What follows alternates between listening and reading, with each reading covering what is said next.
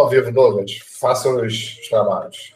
Olá, seres pensantes. Eu sou o Douglas Calambrini e esse aqui hoje, acima de mim, com cara de. Eu ia falar Robert De Niro, quase que eu falei Macho Picchu, mas é o Ricardo Nunes. E hoje estamos no nosso terceiro episódio do programa Interview com um convidado especialíssimo, Alexander Francisco, que desenvolveu um trabalho sensacional. Alexander, conta aí. vamos oh. contar, vamos contar. Mas peraí, deixa eu só entender uma coisa. Cara de Machu Picchu, não você tinha isso, cara? É, que quer dizer? Uma cara meio de. Peruano? É, de Andes, um negócio meio. sabe é? Meio zen. Aí me veio isso é. assim, veio num estalo assim, eu falei, pô, podia ser o Machu Picchu. É, você está. Picchu. Alexander, cara, meu mestre, né, Alex? Meu mestre você é, pô. Caraca, Certamente uma grande honra de estar aqui com vocês. Quem diria, já, faz, já fazem. Já faz, né? Não fazem. Já faz mais de 10 anos, né? Ah, bem mais. Nossa. A gente já tá ficando 2000, 2003 eu me formei. Comecei a trabalhar na Desk Gráfico. Você já estava lá, não foi? Foi, foi. E aí, de 2003, ficamos até 2021. São 17 anos. Porra. É, quase 20. Só perde por, só perde por Douglas. Douglas é, é desde a oitava série. então, só juntando aqui, já fizemos bodas, né? Os três aqui já são. Não, não chega a bodas de. Como é que é boda de 50? Eu sei. É bodas de quê? A de ouro? Pô, faço ideia. Eu não sei, eu nunca passo dos 20, então. é de 20 em 20, né? É, de 20, é cabalístico, já cai logo. Tá certo. Alex, a, a 2003, lembra quando a gente se conheceu? Lembro, lembro. Lembro. Lembra porra nenhuma. Eu lembro, eu lembro, porque a gente estava a gente lá nas aulas e tal, a gente acabou se encontrando lá e, e nos corredores da, da Desk Graphic. Faz, é, esse é, mas a gente ficou amigo rápido, né? É. Porque eu ficar te perguntando tudo. E aí, depois, processo. E, não, e, e, e, você é um excelente design, né? Então, eu sempre tinha dúvidas. Você me ensinou é, Photoshop, me deu várias dicas de Illustrator. E aí depois eu pude retribuir quando, com Flash, né? Com a, sim, a outra sim. parte tecno, tecnológica, e aí a gente teve uma troca bem bacana. Foi mas, legal. É, Alex, a gente vai chegar a falar nisso, mas antes, esse, esse programa aqui ele tem uma característica, é, tem um perfil né, público alvo que é os professores não é todo você está aqui, né? Porque é um excelente professor.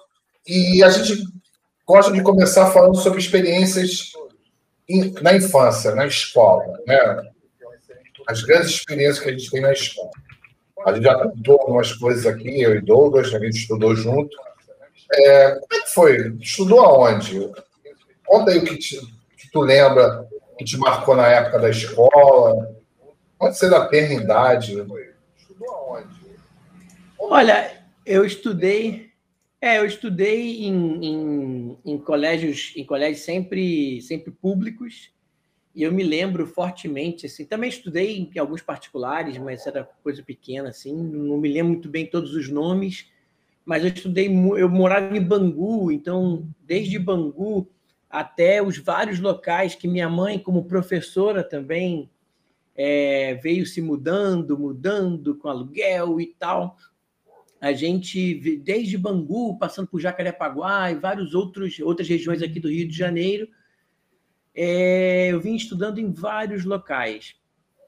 E, assim, sempre gostei muito de, de história, geografia, biologia, sempre gostei muito dessas disciplinas e sempre fiquei muito atento. E estudei num colégio em específico que me marcou muito, que foi, se eu não me engano, da sexta da quinta, mais ou menos, até a oitava série e, e já os passos para o vestibular e etc., que foi a Gaspar Viana, a Escola Municipal Gaspar Viana, que marcou muito, porque a minha mãe era minha professora, e a minha mãe é professora de artes cênicas, então ela movimentava toda a parte de teatro, de festividades da escola, é, de festa junina até, enfim, qualquer outra festividade é, cívica e, ao mesmo tempo, do calendário do calendário geral de, de, de aulas, etc.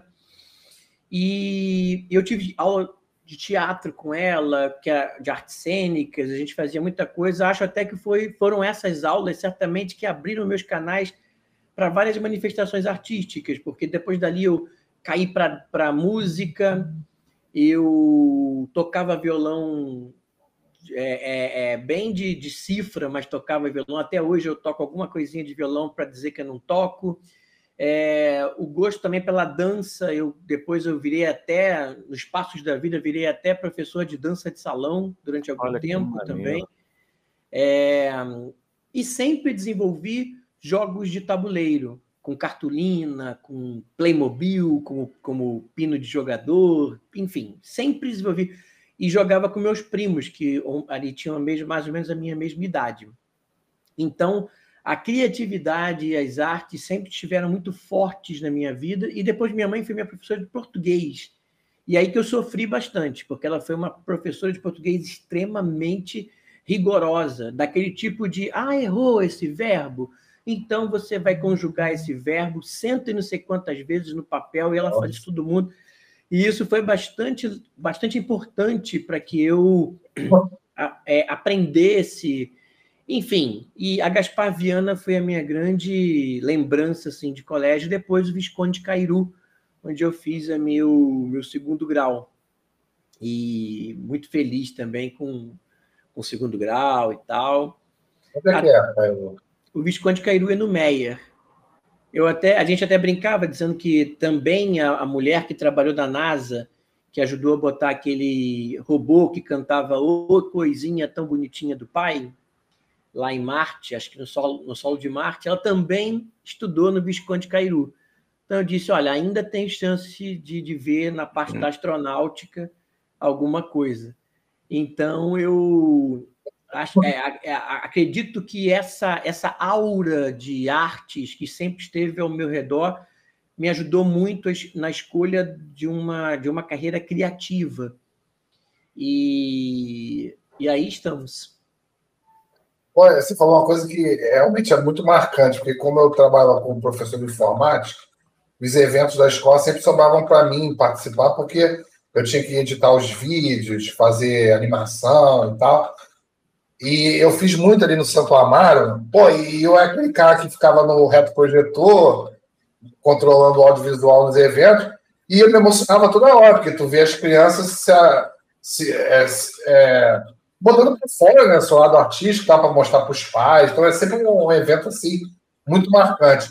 Eu sempre fui a favor de ter mais eventos dessa forma do que aula, né? É, em determinado, em determinado momento no meu doutorado, eu estava estudando sobre a questão escolar e eu vi um professor falando que a, a educação física e o recreio eram mais importantes do que a, as aulas das outras matérias. É bem curioso isso, né? Porque é aquele momento que gente se é, confraterniza, né? Que a gente é, é, tá com o outro, né? Divide, troca ideia e, e, e isso vem permeando comigo na educação desde a época, é, sempre colaborando, sempre trabalhando com colaboração. Agora, uma coisa, eu não sabia que tu era de Bangu, cara. Caraca. Aí. É, não, já. Eu, eu nasci no Meia. É, quer dizer, eu, eu sou de Krypton de verdade, mas eu não. Essa, essa história é muito longa, até eu contar que eu sou irmão do que vocês chamam de super-homem, né? mas na verdade é, é, lá, lá, lá na nossa pátria nós chamávamos de Kal-El. Mas, enfim, e lá o meu nome era Colé. Né? Então, assim, a gente tinha, mas ainda mantinha a, a, a família El, né? Então, assim, é, quando eu vim de Krypton para cá, eu, eu, a minha nave pousou, pousou não, caiu no Meyer. Cá estava mais pesada, eu não consegui cair em Metrópolis, caí no Meyer. E, e, e, a partir dali, a gente começou essa vida de. Eu vivi muito tempo no Meyer, depois é, perdão, no, vivi no Meia, depois em Bangu, depois em, em Irajá, Vaz Lobo, várias regiões. Assim, eu conheço é, várias regiões do, do Rio em, em função disso. Né? E é engraçado que essa mudança de escola geralmente é associada a, a filhos de militares, né? Que tem que viajar. Agora, é, o Douglas não deve saber, né? não deve saber, você foi militar, foi oficial do Exército, né? Ah, é, você entrou como oficial pela escola militar ou foi por carreira? Estava lá. Os não, dois não, são carreira, foi, né? Mas... É, na época da, do alistamento militar, eu estava com 18 anos e estava fazendo faculdade já. Já estava fazendo faculdade de publicidade. Então, quem faz faculdade como é, é, quando está se alistando pode se tornar aluno do Centro de Preparação de Oficiais da Reserva. Ele pode optar em não ser oficial, mas eu é, achei por bem tentar ser oficial e, e, e, fui oficial durante mais ou menos uns seis anos. Mas a gente já sabe que a carreira ela vai, ela, ela é finita. O exército é, te demite e é nessa demissão que você também faz um pezinho de meia, fica bem em algumas coisas, né? Então eu, eu comecei, eu fui tenente, é, é, segundo tenente, primeiro tenente, e aí depois eu saí do exército, mas sempre com a faculdade atento, sempre atento à faculdade. Eu comecei com publicidade, quase terminei a faculdade de publicidade, mas eu sentia que não era bem por ali, tinha alguma coisa. E naquela época que a gente começou a, a, a, a que a gente começou a se conhecer né, há cerca de 20 anos atrás, foi que a minha decisão começou a, a, a pender para a área de design gráfico. E aí foi onde eu me encontrei de fato e fiz a faculdade, terminei e depois segui é, em, outros, em outras aventuras acadêmicas. Você fez design gráfico aonde? Eu fiz na própria, no próprio Instituto Infinet. Ah, eu, tava, eu, eu, ah, eu tinha sim, retomado. É. É, eu tinha retomado, eu tinha Eu lembro, retomado a publicidade para terminar a, a- a publicidade, mas decidi é, enveredar pelo, pelo design gráfico, então fiz pelo próprio local onde eu trabalhava. É, a gente, se- a gente se conhecia já. É, Alex, como foi parar no Desk cara?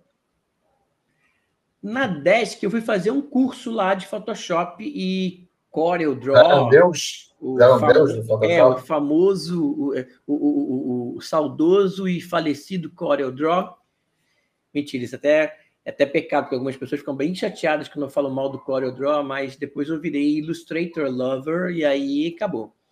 Pô, viu? É, A gente viu o Illustrator nascer, né, cara? é, pô, Eu Illustrator, não, o mercado. o Illustrator, inclusive, ele é um. A gente viu ele nascer no Brasil, porque É. ele sempre foi um programa. mu- Ele é o programa mais antigo da Adobe.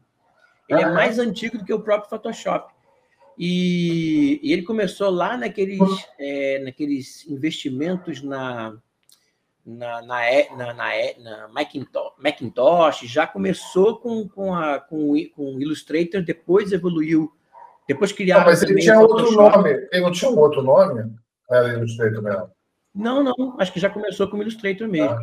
Depois ele se, ele se reestruturou de diversas formas, mas eu fui fazer um curso disso lá, né, de design gráfico. lembra quem era o professor? Era o, era o Corel Draw ainda e o Photoshop e o PageMaker, famoso É, eu PageMaker. dei aula também. também. Mas quem era o professor? Tu E lembra? o, a, a- era a professora, né, a, a professora era a Cacá, Eu lembro da Cacá. que foi uma pessoa que me marcou muito, mas eu também tive um pouquinho de aula com a Margarete, que eram designers, que são designers incríveis e tal. E eu me lembro que um dia, eu dando, eu explicando assim para os coleguinhas do lado, a Cacá falou, a Cacá falou assim: "Você já pensou em dar aula? Porque você explica com tanto carinho, você tem tanta atenção no momento de, de, de explicar, você tem um é, desculpe o termo, não sei nem se pode falar, mas tesão no olhar para passar informações, que você tem um encantamento que podia ser pensar nisso, esse entusiasmo de, de, de explicar alguma coisa e contagiar outra pessoa a saber o que você sabe. E aí eu pensei, ué, gostei dessa ideia. E daí foi evoluindo a possibilidade de dar, depois que eu terminei o curso, eu comecei a dar aula no próprio, na própria Desk Graphic. E foi assim Ela, ela, começou. ela articulou para você? Ela começou a articular, me apresentou e eu fui estudando mais e mais e comecei a dar aula de software na Desk Graphic. Quando eu, eu, eu, eu, me lembro fazendo Me lembro a gente conhecendo o Bert Molloy, né? É, é cara, no Bert Molloy. Caralho, o cara fazia é, fotorrealismo, a gente ficava maluco ele. Era uma época boa, né? A gente, eu aprendi muito na Dash Graphic, porque eu me formei e, e foi a. Como é que é o nome dela, cara? Eu trabalhava de secretária lá. Era. Morava na, na, na Praça da Bandeira. Esse é o nome dela, cara. Ela me perguntou: oh, você quer dar aula? Eu não sabia nada disso. web design, quer dizer, eu sabia web design, aprendi na faculdade, HTML e tal. Aí ela quer dar aula? Aí eu falei, quero, claro. Aí, pô, foi. Aí fiquei anos dando aula de web, aprendi muito, aí aprendi design, comecei a dar aula também Photoshop, Illustrator. Meu, na verdade, meu primeiro curso de Illustrator já foi, não foi nem lá na Desk Graphic. Porque na Desk Graphic você começou estudando Illustrator, né? É, porque aí, o Illustrator estava chegando no Brasil é, e saindo dos ambientes e, indo, e chegando no Windows também, né? Porque antes é. ele era muito Macintosh e tal, ele era muito Apple. E aí, quando ele chegou, foi, foi mais ou menos assim: ó, é, aprende Illustrator aí para você ensinar. Eu falei, eita, então vamos lá. Eu comecei a aprender, só muitos anos depois é que eu fui me faz, fazer aquela prova de certificação internacional uhum. de Illustrator, e aí Aí eu fiquei mais ferinha no Illustrator. Hoje, hoje eu sou devoto do Illustrator. Então, assim, todo tem um altar aqui para ele. Todos os dias eu mexo nele e no, no, Photoshop.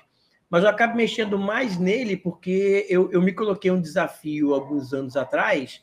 Deve ter aí mais ou menos, acho que por, por volta de 2017, que eu me coloquei um desafio de fazer os meus projetos visuais, seja de, de, de capa de livro a a jogo de tabuleiro, prioritariamente no Illustrator.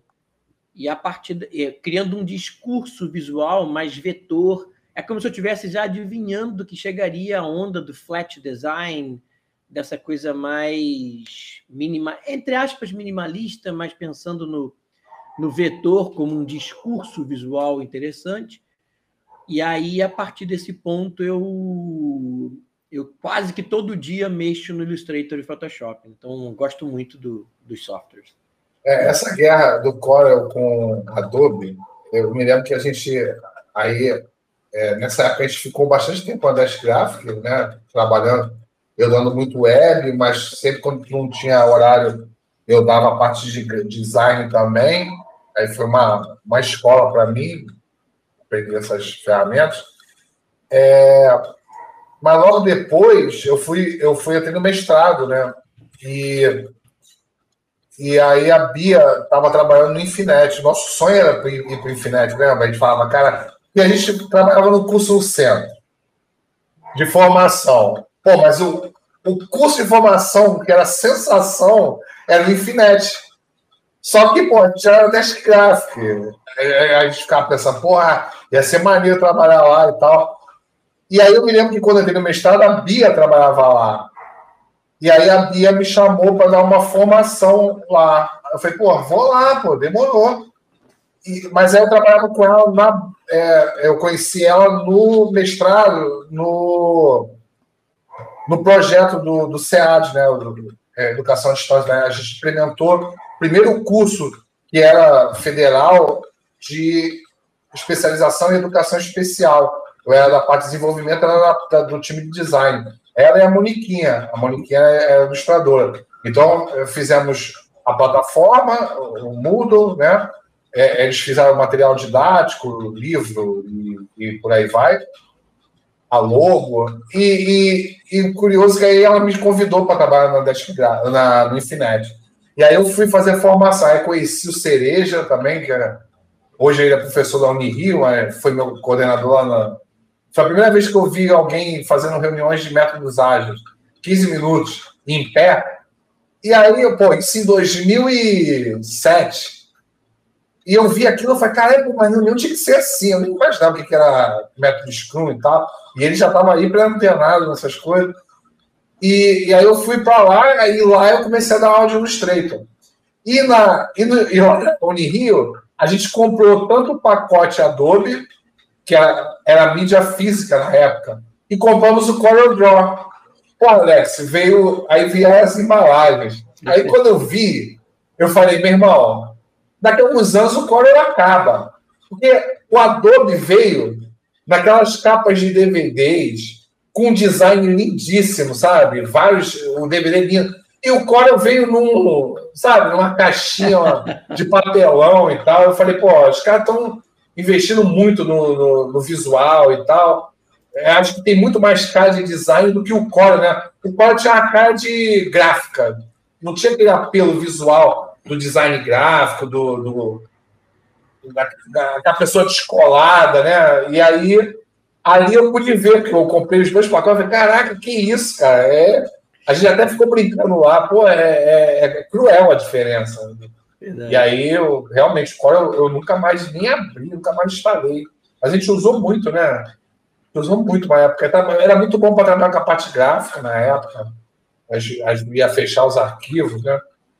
Verdade. E aí, e aí eu estava lá na Desk, na, no Infinet, felizão, e aí eu tive a oportunidade de te chamar, né? Sim. E aí te, eu te arrastei lá pro Infinet, logo depois eu saí, fui para Portugal. Isso. Você abriu os portais do Infinet, aí eu fiquei por lá, depois uhum. lá eu, me, eu fiquei dando aula, fiquei dando aula durante muito tempo. E depois virei coordenador pedagógico dos cursos intensivos e também fiquei um bom tempo lá. Não sei nem arriscar quanto tempo fiquei, mas deve ter beirado fácil aí uns 10 ou 11 Com certeza, anos. foi o tempo do meu doutorado todo. É. Até hoje, né, pô?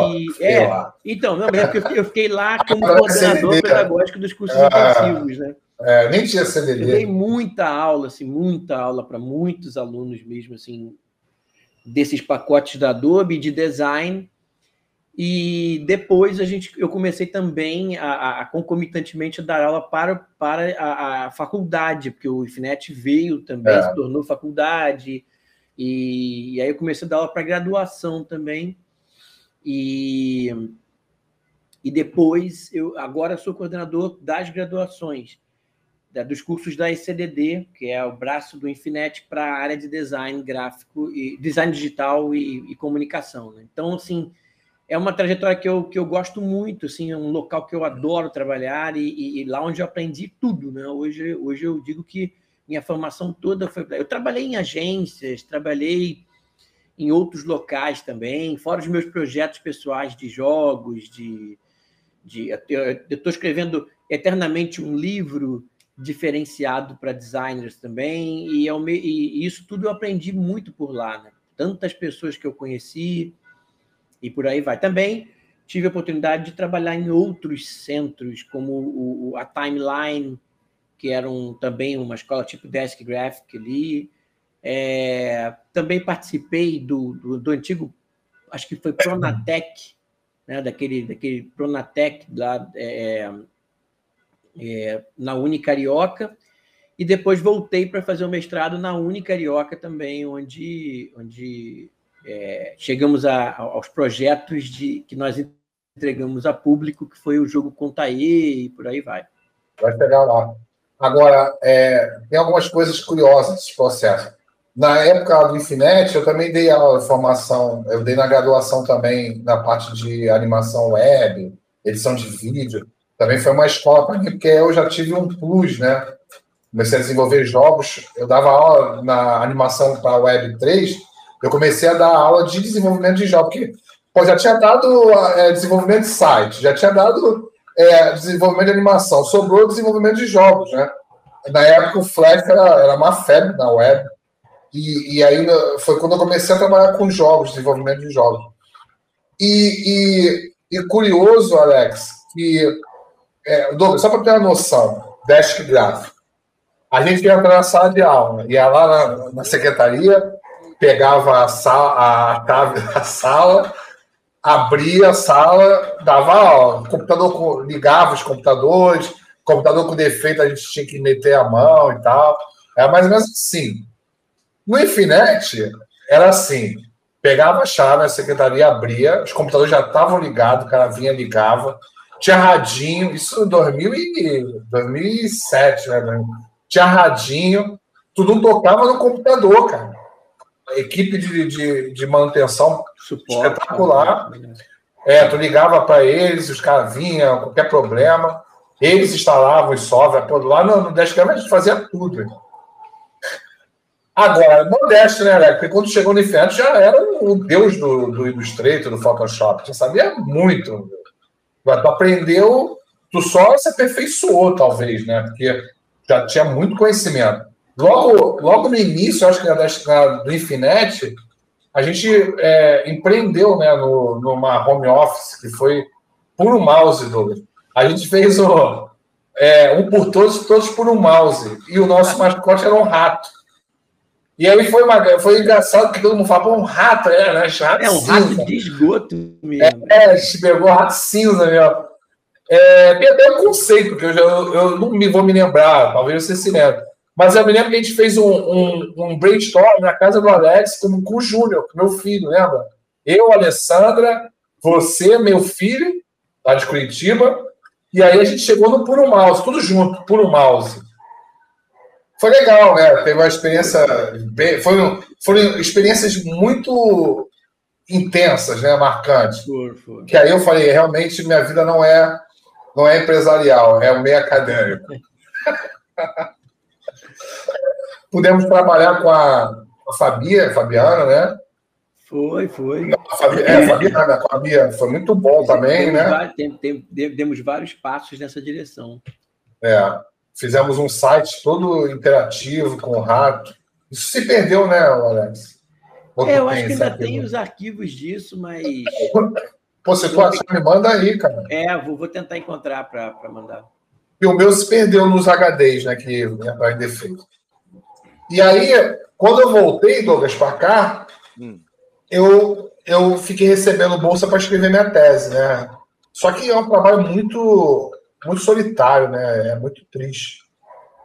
E às vezes você escreve uma linha por dia.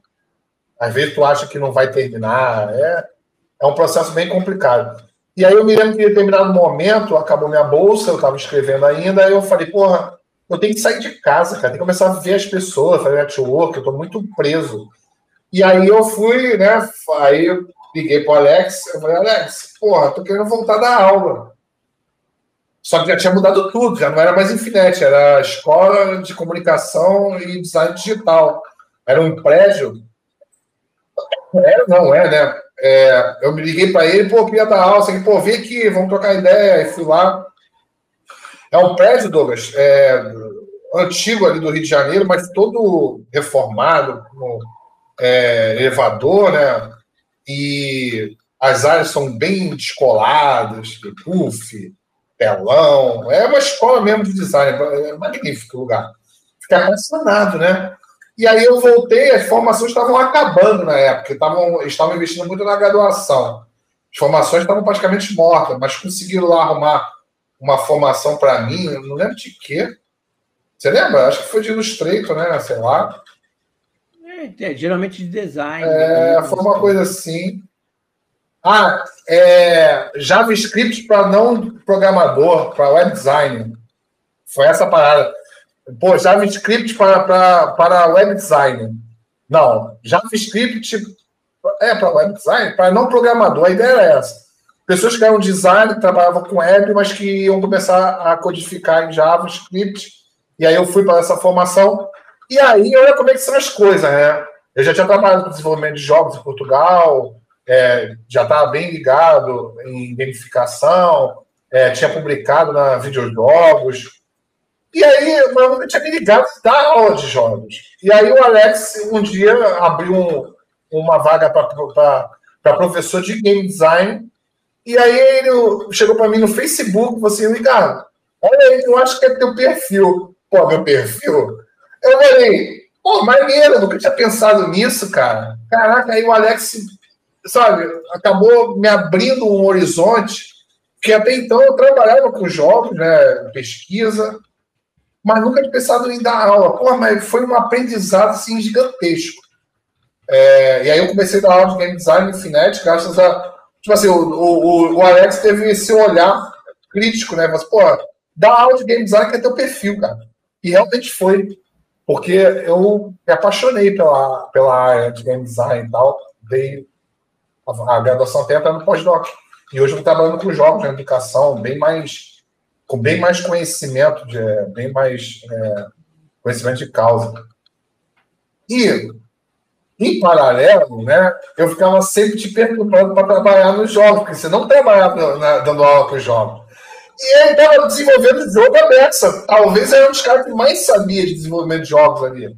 Porque ele tinha uma, uma lista grande mas de é, jogos mas de tabuleiro. É, né? mas é porque o, o, meu era jogo de tabuleiro. né? O jogo eletrônico tem, tem mecânicas diferentes, tem propostas é, mais, diferentes. Ou menos, mais ou menos. E tem, É, uma, e tem, um, tem um público diferente, né? Tem tudo uma questão, porque existem três grandes forças atuando nessa área. Você tem o jogo, o jogo digital, o jogo eletrônico, que paira numa esfera extrema, numa estratosfera extremamente é, é, é, rica, né, opulenta e nunca experimentou crise, etc. Você tem a esfera do RPG, que quase que faz um, um, um, uma ponte entre esses dois universos, que é o do jogo eletrônico e o jogo de, de, de, tabuleiro, né? Que vem na, que vai, que é o jogo que acontece na tábula, que é mesa, né? Pode ser de carta, pode ser com tabuleiro, enfim. E o próprio jogo de tabuleiro, que é o mais antigo de todos, né? A gente tem aí mais de, pelo menos historicamente falando, mais de 6 mil anos de jogo de tabuleiro, que acontece numa tábua, numa, numa mesa. E e você vê né, que gerações aprenderam com War, geografia com War. Né? Você hoje se situa geograficamente com War. Muitas vezes, você, quando fala de é, é, é, Sibéria, você lembra do, do, do tabuleiro do War para se situar. Enfim, então, realmente, dessas, dessas três potências que eu aqui disse, né, o jogo eletrônico tem muita muitas mecânicas próprias, muitos, muitos dinamismos próprios, né, e muitos temas também recorrentes. Enfim, tem, um, tem uma, uma ecologia, própria, um ecossistema próprio para ele. O RPG está cada vez mais milionário. Tá, existem, é, é, existem financiamentos coletivos que chegam a milhões de reais. Teve agora um do Jovem Nerd que chegou a, a 7 milhões de reais. Ah, mas aí, mas aí também não conta, Jovem Nerd não conta. Né? É livro, né? É livro. Mas, mas, não, e, mas pô, tem um na Bahia. Mas tem um na Bahia. É, tem um na Bahia, por exemplo, que faz financiamento coletivo também, que eles alcançam um milhão, um milhão e duzentos reais fácil. Pô, é. E, Ah, e tem, ah, Não, fala aí, tem o. E tem o jogo de tabuleiro que ainda não está com essa bola toda, mas está chegando forte em financiamentos coletivos. Chega ali a, a 100 mil reais, 200 mil reais, assim, no máximo, etc. E projetos internacionais, claro, conseguem chegar aí sim a um milhão de dólares e por aí vai. A Larissa do Vale está falando que board game é diferente de jogo de brutal e RPG. E deu parabéns aí, disse que está adorando até agora. Ah, legal, Ô, Larissa, obrigado. Ó, Alex, mas aí tu falou essa questão do RPG, foi justamente quando eu consegui te trazer para a parte de jogos, que foi justamente trabalhar com a, a turma de MMO, né? Que aí você foi trabalhar com as, com as questões de mitologia, criação de mitologia, acho que o Douglas ia se identificar muito. E, e, e qual a segunda parte foi criação de personagem? Qual foi a outra? Criação de personagens, é. Já é uma coisa que você gostava muito, né? Ô, ô Douglas, tá calado, Douglas? Por Ah, quê? mas- Que nem esponja, sugando, sugando, dando a oportunidade de fazer uma pergunta que está aqui me coçando. Fala. Porque, vendo vocês falando com tanta propriedade, parece algo tranquilo de caminhar. Né? E quando a pandemia caiu, que réis mortais como eu se viram diante da difícil tarefa de entrar no universo digital, vários são os percalços. E aí o que eu queria te perguntar, é, é, Alex e, e Ricardo, qual é a dica que vocês dão para os professores que estão tendo que transformar os seus trabalhos né? trazendo aí uma forma mais dinâmica, entrando no universo. Que cursos seriam assim é, interessantes para quem está começando, para poder entrar com mais propriedade e tornar as aulas mais dinâmicas? Porque de repente, de uma hora para outra, você virou editor de vídeo, é, você tem que fazer alguns trabalhos de design, você tem que fazer e sem muito conhecimento. Né? Qual seria o caminho das pedras? Olha, nós temos várias plataformas que auxiliam a educação, mas elas não passam de ferramentas. Né? Aliás, o próprio Illustrator e o Photoshop, apesar de, e o próprio InDesign, eles são potências, mas não deixam de ser ferramentas somente. Né? O talento, o, o, o humano para o humano, o encantamento, a, a postura do, do mediador da educação ainda é muito importante. Eu fiz pós-graduação e, e mestrado nesse com essa com essa vertente que era tecnologia na educação. Praticamente os temas são esses. E o que eu observo é que, apesar de nós termos um, um, um vasto arsenal de, de instrumentos que podem ser usados, eu vejo muito professor dando mais valor ao, ao instrumento em si, por exemplo, o, o Google Forms para criar formulários de perguntas e tudo mais, as próprias plataformas de AVA, que tem alguns recursos, como a, as salas, as salas privadas do, do Zoom, do Schoolage, é, nós temos o, o, o, o, o Mentimeter, o, ah, esqueci o nome do outro, que é bem usado também. Enfim, que promove perguntas, faz quiz Carro. e. Carro. Kahoot, exatamente. Enfim, nós temos essas ferramentas, mas ainda assim é, é, é, o, é, é, é, a estratégia do professor que tem que amarrar o uso dessas ferramentas de forma a dar um encadeamento de preferência, agora puxando sardinha para o nosso lado, né? gamificado, ludificado, que é o termo em português mais, mais interessante para isso. Então, é, ludificar a educação é uma coisa que eu sempre busquei. O Ricardo também é desses que sempre. Vocês terem uma ideia, a gente, a gente, nesse curso que a gente fazia, o Ricardo pegava a turma dele toda e invadia minha aula de design para ele mostrar a parte de design que poderia ajudar o, o, a parte de web. E eu muitas vezes pegava a minha, a minha, minha turma de design e invadia a sala do Ricardo sem cerimônia para que, que, ele, que eles pudessem ver um pouquinho de web em ação, que é a, mais uma ferramenta poderosa para isso.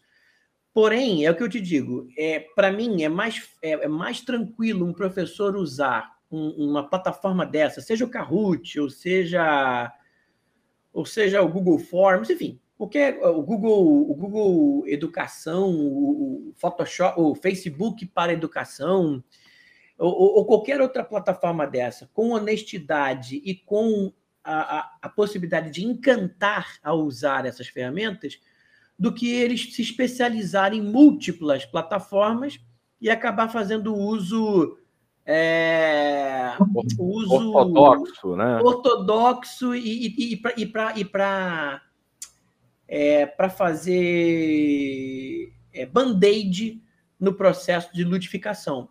Então, é, ele pode ludificar só com palavras, ele pode ludificar no quadro, ele pode criar tarefas é, no Word que possam ajudá-lo ajudá-lo a, a propor circunstâncias didáticas.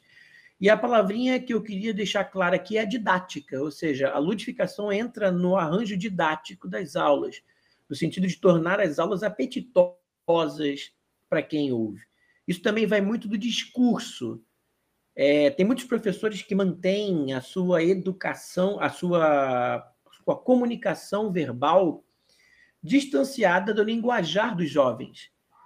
E, e eu sempre fiz questão de usar é, assim, adredemente o português é, do repertório não é, do repertório passivo, como palavras como locupletar e, e, tudo mais, o próprio adredemente que eu usei ainda há pouco aqui, não sei nem o que eu falei, até também é, o, o, o, português altamente coloquial e socioletos também. Então eu usava, pô, tá ligado que você está aprendendo não sei o quê, tamo junto. E comecei também uma brincadeira de ficar perguntando, entendeu? Que é a mania de muitos professores, né? Entendeu? Entendeu? Entendeu? Eu comecei a quebrar essa mania.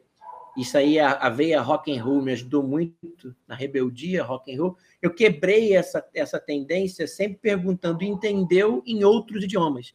Então eu perguntava wakarimaska em, em, em, em japonês, perguntava fostou de do em dinamarquês, é, Nitsidomá em mandarim, então eu ficava brincando é, comprenas vin em Esperanto, é, verstanden em alemão, cumprir em francês, ficava brincando com essas formas, os alunos às vezes respondiam no idioma que eles entendiam. Quando eu perguntava é, at neviná, atá neviná em hebraico, aí quem sabia respondia.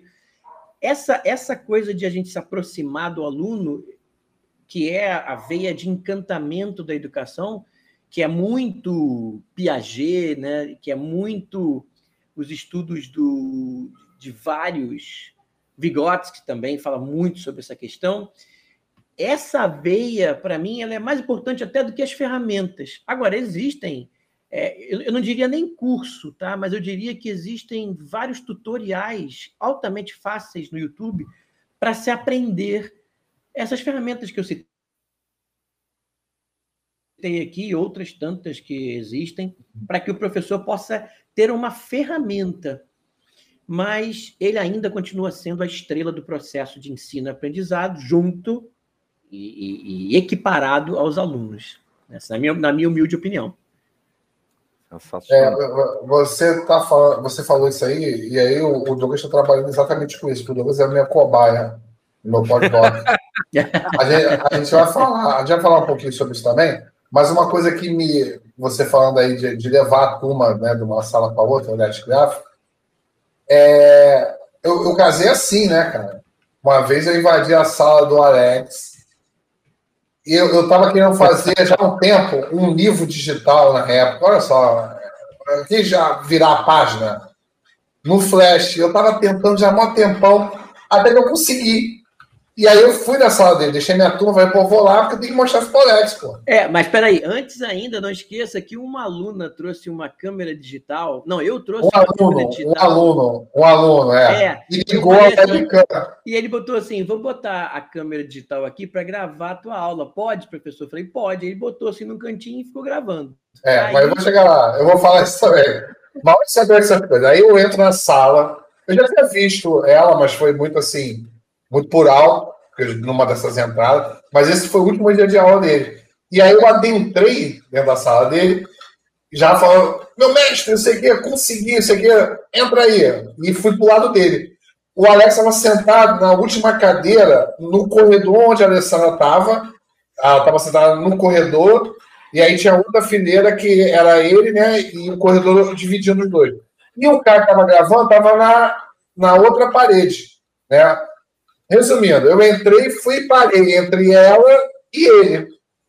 E fui no computador dele comecei a mostrar. Alex foi, abriu e tal, e eu tinha botado uma modelo de biquíni e tal. Aí ficou falando, aí deu uma zoada nisso.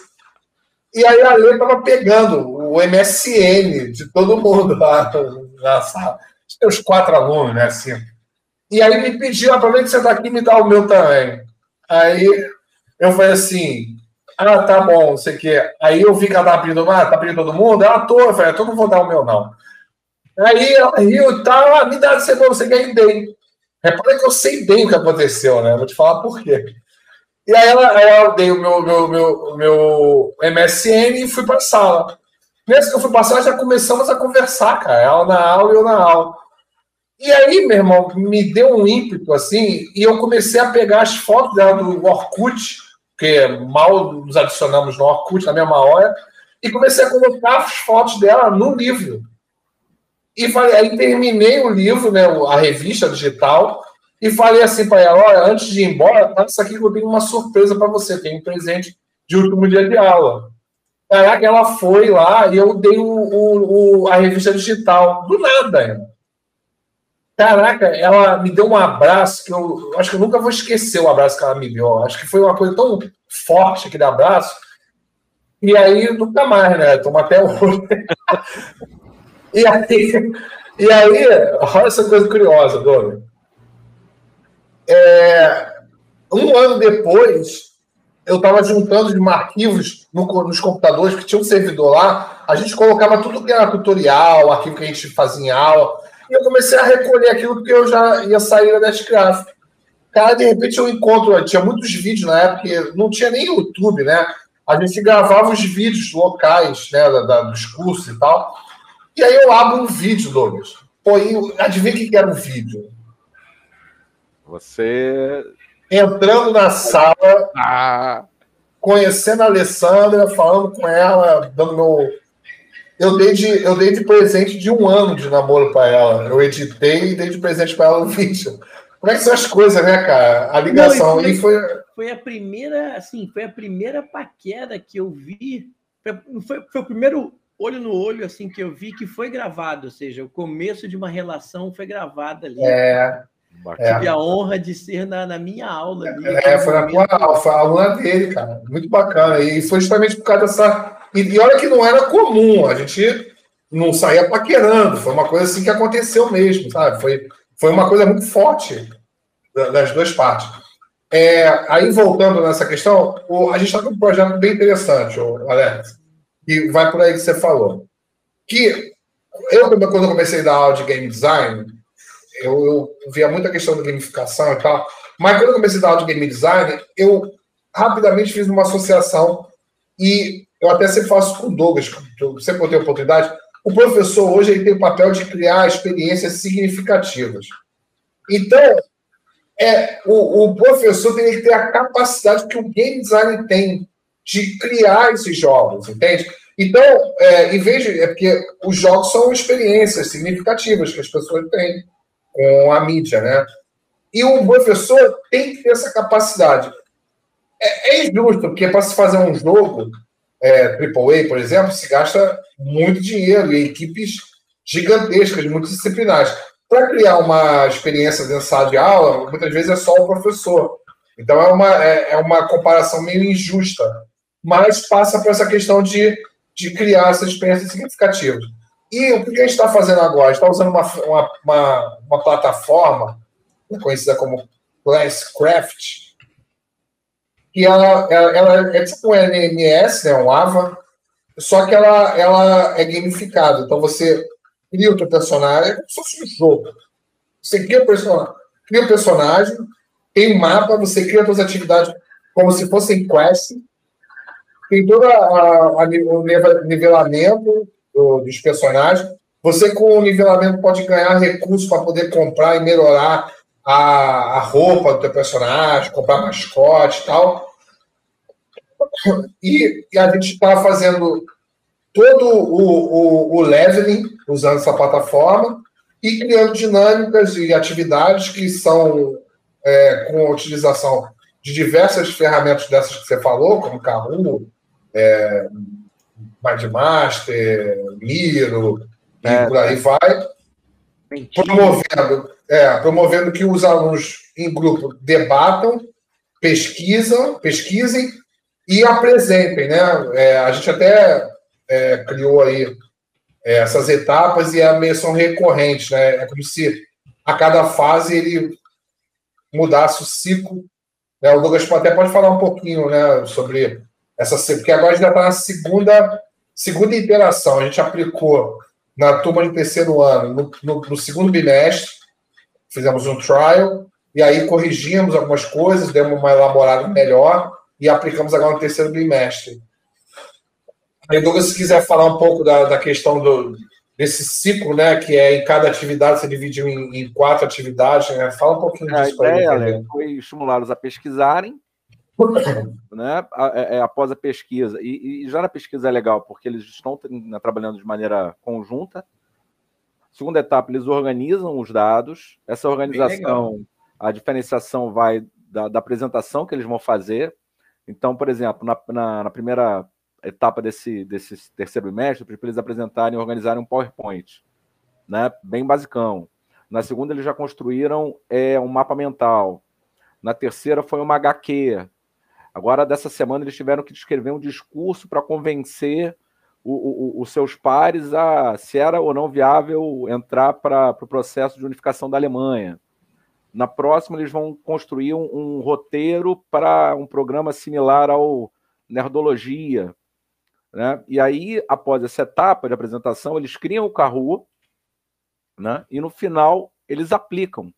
Então, a gente vai trabalhando autonomia, engajamento, colaboração, os conflitos.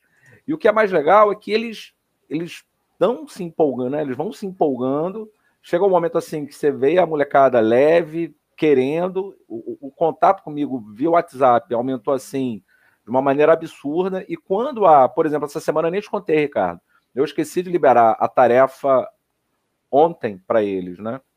Porque acabou, né? E aí a molecada me mandando, pô, Douglas, ó, você esqueceu de liberar a tarefa e tal, pô, libera aí pra gente. E aí entrou mais um grupo, porque como há esses conflitos, acaba que os grupos que se iniciam vão criando os novos, né? Por afinidade, por entendimento e tal. E aí eles já pediram para, pô, manda mais uma atividade para o grupo que está faltando. Então, assim, eles mesmos começam a estar tá ali gerenciando, inclusive, o, a, a, minha parte. Né? E aí você vai vendo assim, coisas bem legais sendo construídas. Saca? É, é assim, o Alex, ele, ele apaga a luz, faz a narração, que é, é, é uma história, tem uma história de fundo, uma narrativa. Então ele conta a história como se ele estivesse mestrando um jogo de RPG e depois ele lança a tarefa para os alunos trabalharem. Então tem todo um tem todo um processo aí, todo um ritual que é bem interessante. É, ele já teve a oportunidade até de, de fazer essas dinâmicas com pesquisadores da Unicamp e tal. Bem todo legal, mundo falou assim, bem legal. Todo mundo falou assim, pô, o Douglas tem uma voz envolvente, né? É, é, tipo assim, ele se descobriu aí um, um mestre de RPG. Bem interessante é bem legal, essa, isso. acredito que essa, o RPG ele tem muito da, do processo da educação, né?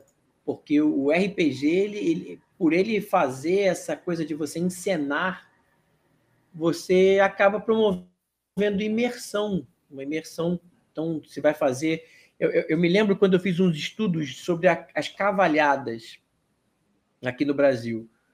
É, quase ninguém sabe que nós temos um eventaço chamado Cavalhadas, é, principalmente em Pirinópolis, mas existem outros estados também. É, e, é um, e essa cavalhada é, ela é uma uma encenação feita com cavalos e cavaleiros medievais, etc., encenando os portugueses lutando contra os mouros e vencendo os mouros depois de cerca de 700 anos de, de, de dominação ali na por perto da, da Península Ibérica. Então, olha que aula de história poderia ser dada a partir desse movimento, que é um movimento folclórico brasileiro, já incorporado no, no, no, roteiro turístico e tudo mais, muito famoso, com toda uma estrutura, cidades se movimentam ao, ao redor, a própria Pirinópolis é, vive ao redor dessa, desse festejo e a gente nem sabe dele. Né? Então, é, é, é eu estou dizendo que o, é, essa coisa de encenar, de, de, de,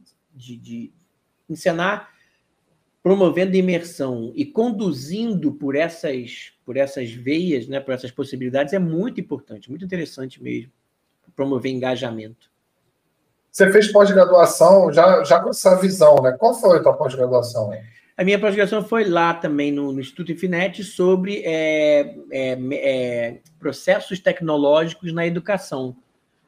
Então foi muito Fala um uma, pouquinho sobre. É, foi muito uma abordagem assim de quais ferramentas nós tínhamos, é, eu gostei muito de ter aprendido as vantagens de uma educação síncrona, de uma educação assíncrona, que é aquela coisa de assistir aula depois no, no, no próprio EAD. Eu entendi bem sobre EAD e as suas dores é, nesse momento, né, em particular no Brasil, eu vi que muito das dores do EAD estão ligadas à sensação de pertencimento.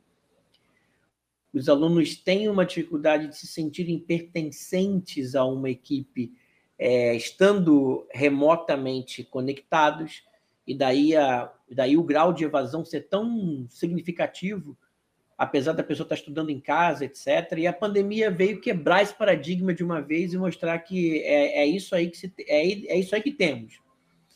Então nós vimos muita coisa sobre isso, nós vimos parece ter sido até uma, uma, uma, preparação forte para o que viria anos depois, que seria a pandemia e todos os desafios. Né? Vocês terem uma ideia, a, o, o Instituto Infinet como um todo, ele atendeu a prefeitura na, a, é, para, para, para paralisar as aulas numa por volta de uma sexta-feira, mais ou menos, desde, desde uma quarta já estavam conversando sobre. Na sexta-feira se decidiu parar as aulas e já na segunda e terça da semana seguinte, a gente já pegou, transformou todas as aulas presenciais em à distância e estamos tocando há, mais de, mais de um ano assim. Então, acho que todas essas experiências ajudaram muito. Né? Mas, além disso, nós vimos muita coisa de encantamento, de, de processo didático, como eu disse, né? para além da ferramenta. Porque, como nós estamos conversando aqui, não adianta a gente entregar as melhores ferramentas, mas não, não mobilizar o ânimo dos alunos para, é, para quererem ap aprender com aquelas ferramentas ou para quererem aprender, independente da ferramenta. Então, todos esses trabalhos, todas essas iniciativas citadas, elas realmente promovem encantamento e trazem o aluno mais para perto, né? porque ele, ele tem que se sentir algo de protagonista da sua educação, mesmo que a gente não aplique integralmente a eutagogia, que é ele aprender por si só. Uma outra coisa que eu gostei muito de aprender na pós foi a, a, abordagem é, andragógica da educação, porque a gente ainda tem muito uma postura pedagógica de que nós temos que conduzir essas crianças é, para o aprendizado, e criança se aprende assim, o assado, e nós somos as luzes para esses alumnos, né? esses 100 luzes para aprenderem coisa. E a andragogia demonstra exatamente o contrário, são adultos aprendendo. E aí, como adultos aprendendo, eles gostam de falar, eles gostam de traduzir suas experiências, eles gostam de alguma forma de ganharem equipamento intelectivo para aprender a, a, fazer a síntese né, da, da, do processo da, da, da educação, né, de promover a síntese, que é, é da, taxonomia de Bloom, né, o processo, é, o processo mais evoluído da educação, que é onde ele se realiza fazendo a síntese do que ele aprendeu. E isso eu fui encontrar muito próximo o, o, o processo do design thinking, que é exatamente essa coisa do designer adorar ouvir, adorar fazer reuniões para ouvir, para obter os pareceres das pessoas. E atualmente isso é exercitado por mim inúmeras vezes nos grandes testes que eu faço com convidados para os jogos que eu estou desenvolvendo. E às vezes o eu me permito que o jogo mude quase tudo de um teste para o outro exatamente porque eu quero ter essa coisa de ouvir a quem vai ser o meu público, ou a quem nem vai ser tanto público assim, mas tem experiências para passar. E o aluno está nesse processo também, ou seja, a gente já não olha mais para o aluno como uma criancinha que tem que ser conduzida na, pela mão, mas como um adulto que está aprendendo. Então, isso também na pós foi muito importante para que eu visse esse olhar mais andragógico do que pedagógico, propriamente dito. Aproveitar que o Ricardo está tossando, está tossindo. Não, mas deixa eu falar. Eu toda hora que eu vou tossir, eu, eu fecho meu microfone, tá? Então vocês ouvem. Você respirou e quem está quem tá na live não, não ouve, não. Mas fala aí, David. É porque o, o, em cima do que você falou, Alexander, e, e cara, concordo em grau, gênero e número. A pandemia ela traz uma outra questão, ela trouxe uma outra questão muito interessante, porque como muitos colegas foram tirados da zona de conforto, e aí, entendendo zona de conforto como aquela prioridade ao conteúdo, né, você repensar a construção né, do, da, do teu planejamento voltado à aprendizagem e não mais ao ensino, é algo que atemorizou muitas pessoas. Né? Por isso eu, eu perguntei para ti, no sentido de né, como fazer com que as pessoas repensem né, os seus métodos e as suas práticas diante desse novo cenário, onde de fato que você tem que estar tá ali né, priorizando é o protagonismo do aluno. E aí, quando você falou da sua experiência, eu queria, se desse para você falar mais um pouquinho, né, como a gente consegue despertar isso nos professores, que é algo que eu acho que é muito importante, porque ainda hoje tem né, muita gente receosa. É, o, o que a gente precisa entender é que houve uma grande mudança na proposta educacional e, a, e, a, e na postura educacional. Um dos eixos que foi deslocado, por exemplo, e que eu percebo hoje com nitidez, é que muitos professores. Eu, eu, vi, eu vi isso numa matéria, eu adorei esse título e uso até hoje, né? É, o quanto o professor tem que ser histriônico para lidar com um, alunos cada vez mais dispersos. Eu, Edu, eu e, o, e, o, Ricardo somos muito dessa, dessa escola da, da, da, da performance. Ou seja, a gente entende que a aula, o conteúdo precisa ser dado, mas se ele puder ser embalado numa, numa, numa forma, num formato agradável, como se estivéssemos ali realmente é, aprendendo com prazer, isso pode ser uma entrega melhor. Daí o encantamento, a, a, a, a identificação do aluno com o professor, é, numa relação que fica cada vez mais rica. Porém, por outro lado, também eu entendo que existem professores que temem a relação, porque essa relação vai trazer uma, uma, uma dificuldade da manutenção daquela postura. Oi? Oi, tudo bem? Oi, tudo Você bem? Como é que vocês estão? Tudo bem? Você chegou então, agora? É... é porque eu escutei algo, pode ter sido até espiritual. Uma tosse, né? Você ouviu uma tosse. aqui no Oi? é aqui aí, enfim.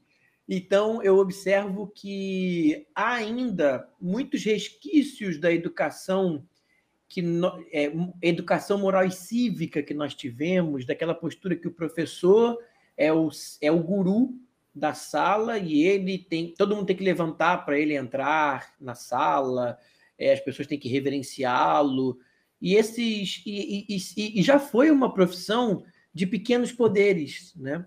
O professor tinha poderes, então ele se revestia desses poderes, a professora, e aí você tinha o, o padre, que naquela paróquia era o, o, o, o, intromissor moral na vida das pessoas, mas também tinha o professor como autoridade. E, enfim, isso ficou um pouquinho no imaginário de muitos professores, mesmo que não queiram. Mas hoje a gente tem que entender que a gente está na sala de aula para aprender junto. E alguns alunos também não gostam dessa postura. Eles acham que não, o professor tem que saber de tudo, ele tem que ser quase que um Deus para me passar segurança para eu aprender. Não, não é assim. A gente tem que trocar. E essa e quando você desce do pedestal, do púlpito, é, e entende que você é mais um aprendiz naquele processo ali, você começa a ver os alunos com, uma, ou, com outro olhar. Eles começam, em qualquer idade, tá? Eles começam a ser companheiros do processo, é, parceiros do, da relação ensino-aprendizado que já não, não se torna mais algo que in, é, o professor entrega e o aluno passivamente observa e não questiona, não ouse questionar. Não, agora, até no questionamento, há de se aprender muito com isso. Então, eu já tive alunos que eu falava, gente, então em 1900 e tal, aí o aluno falava, não, professor, consultei aqui na internet, é 1940 e pouco. Eu falei, poxa, então, como corrigido pelo Beltrano, em 1940 e pouco, obrigado, fulano e tal. Essa valorização da divisão do processo de ensino-aprendizado entre os dois atores, professor e aluno, é uma coisa muito nova, porque a gente até então sempre achou o professor é o manancial de saberes e o aluno cala a boca e ouve. E aí, another break, another in the wall, né? aquela coisa da, da formatação do aluno abre o cérebro, joga informação, joga e tal, e o professor lá, para que o Pink Floyd tivesse que cantar: Ei, professores, deixa essas crianças em paz, né? no, no rock aqui citado. Porque a gente estava fazendo parte do sistema de, de, de adestramento de pessoas a um exercício de trabalho. Os professores que estão fugindo dessa curva estão se tornando é, operadores de uma transformação de criar pessoas é, que amam o que fazem. E aí é, isso é muito diferente, é uma postura muito diferente. Isso exige que o professor não, não tenha mais terno e gravata, e sim tenha a camiseta do, do Akanda. Aqui tem o Akanda com, com o Mussu. é o Mussu. É, não, mas é, é, é, o Mussu com a Wakanda fazendo aqui, ó. Ah, Wakanda Forever. Muito maneiro. Ah, Forever. Ou seja, a gente maneiro. acaba se tornando um, um, colisor criativo de épocas, né? A gente traz, nos meus jogos eu gosto de trazer isso, um pouquinho dos anos 80, um pouquinho dos anos 90, mais a atualização de hoje, etc. E é, é o que eu digo, né? A gente precisa de algo, a maior ferramenta que a gente precisa ter é o entusiasmo e a vontade de falar a linguagem deles. Então, só aí a gente já tem uma mudança de postura profunda. Porque aquele professor que acha que ele tem que ser temido porque dá nota baixa, aquele professor que acha que ele não é não, é que ele é o sabedor de tudo, e se alguém ousa falar, não, você está errado nesse ponto, ele fala, não, não estou, não, e, na verdade, é porque houve uma lei. Não, aí ele começa a mentir, que eu já vi isso acontecer também. Esses professores, esses, esses, professores que viram faixa preta de boxe holandês para é. descer o sarrafo na aluna. Se perguntar, é. Eu tive, uma vez, enquanto coordenador pedagógico dos cursos intensivos, eu fui chamado às pressas para uma para ir na, ir na sala tal, lá no, no Instituto Infinet. Quando eu cheguei lá, eu me deparei com uma cena mais estranha que eu podia reparar. O professor, cabeça baixa, fora da sala, assim, destruído. E aí eu falei assim: o que aconteceu? Ele falou assim: vai na, vai na sala, por favor.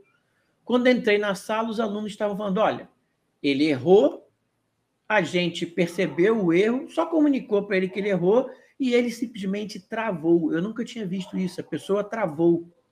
Caramba. E ele pensou assim: eu não posso continuar sendo professor de uma turma porque eu errei numa operação simples. E eu disse: mas é porque você errou que você está junto, como disse a, a, a Coralina, né? Cora Coralina. O professor é aquele que está aprendendo enquanto ensina. Então, faltou um pouquinho de humildade dele para entender você não é o que não é obrigado a ser o único que sabe mais. Você é um dos que sabem bem aquele assunto. E isso aconteceu muito com a virada tecnológica. O professor ficou meio perdido, porque às vezes o aluno sabe mais do que ele, ou procura mais do que ele, sabe fazer pesquisas melhor do que ele faria. Então, quanto mais ele puder estar aberto para novas experiências e aprendendo, em nome de reciclar a sua linguagem para falar o discurso dos alunos, melhor ainda. Nós tivemos uma crise agora mais recente com uma professora que disse: mas os alunos não querem é, é, é ver cinema. Ela era, ela era, professora de cinema. Os alunos não querem pegar o cinema de Alfred Hitchcock para ver, os, os alunos não querem pegar uma, uma cena do filme não sei o quê, que é não sei o quê, não sei o que lá. O que, que você acha disso? Eu falei: olha, eu também não gosto disso, também não gosto de cinema antiquíssimo.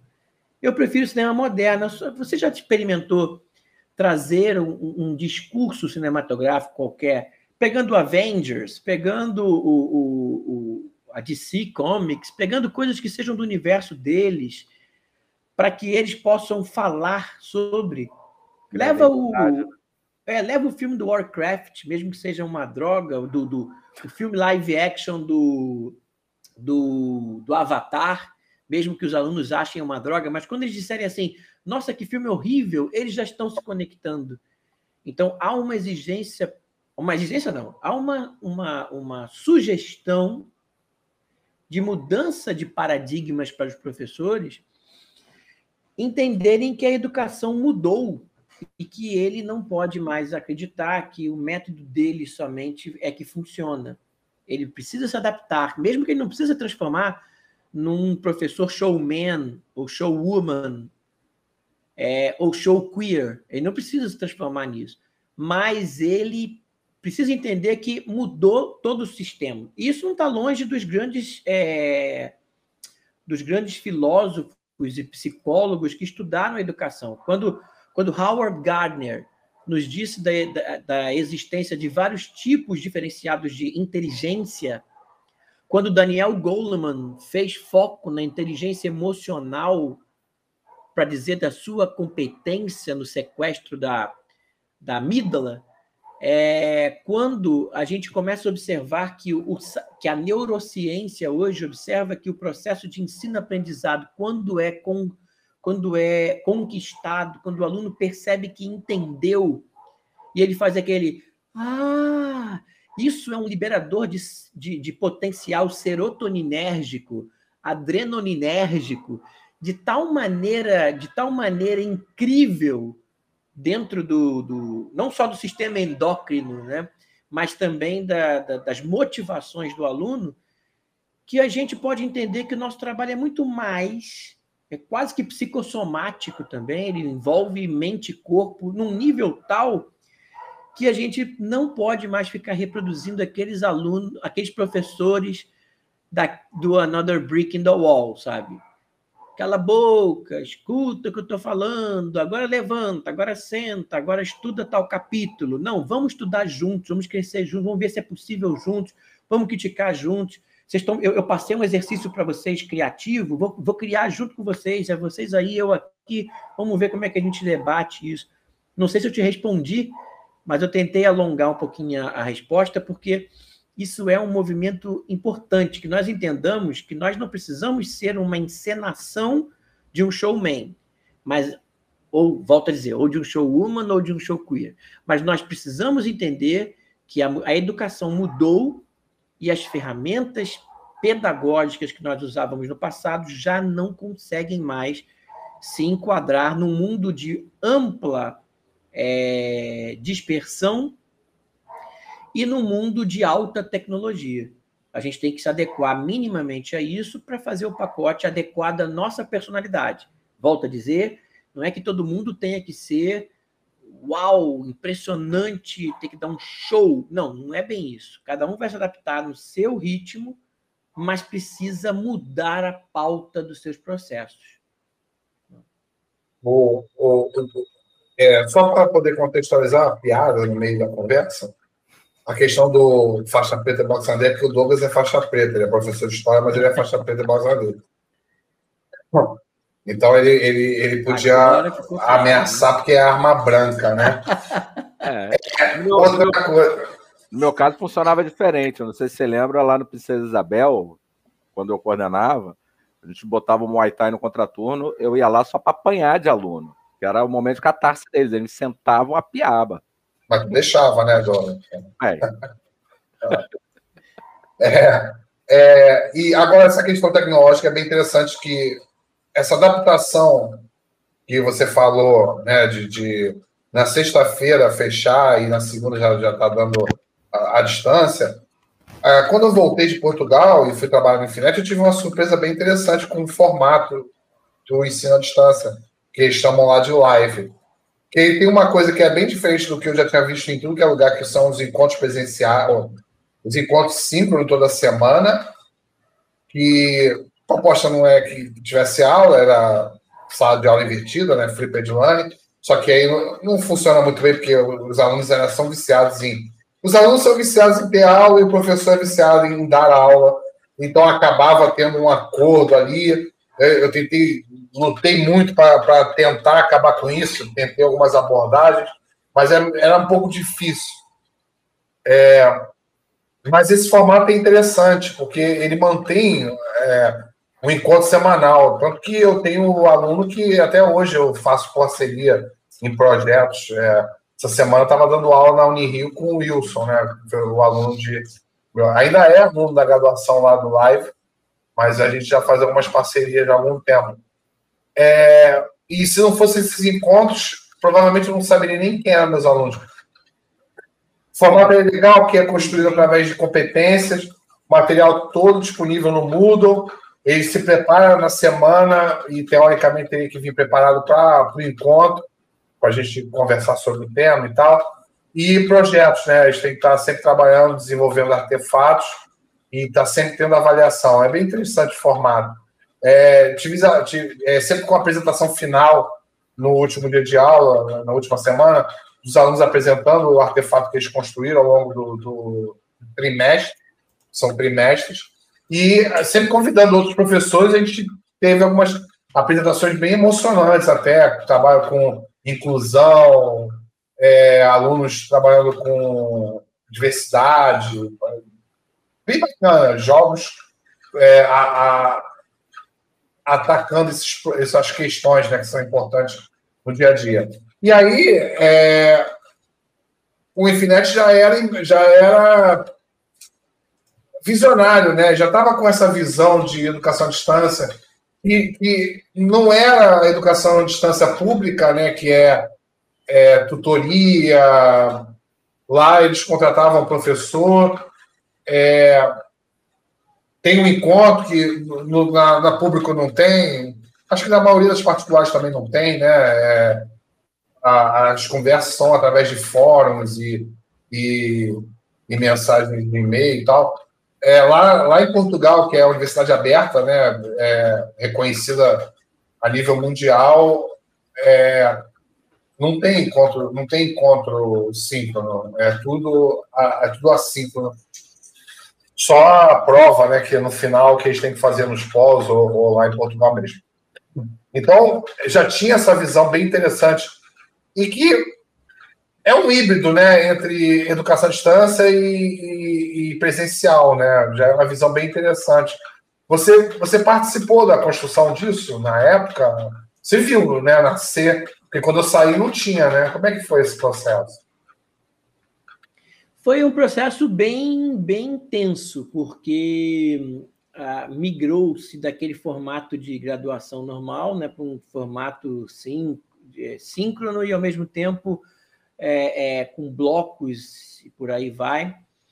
Eu acompanhei tudo isso é, é, e achei bem interessante essa proposta. Mas, como eu disse, né, o Brasil tem características específicas de, de gostar mais de uma proximidade, de um envolvimento, de pertencimento. Então, as aulas assíncronas, que, que esbarram muito naquele aluno que consegue se organizar para fazer uma, uma proposta eutagógica de eu vou estudar hoje tantas horas, amanhã vou estudar tantas horas. Muitos alunos não conseguem isso nem com instrumentos musicais, no aprendizado de instrumentos musicais, mas conseguem isso no jogo.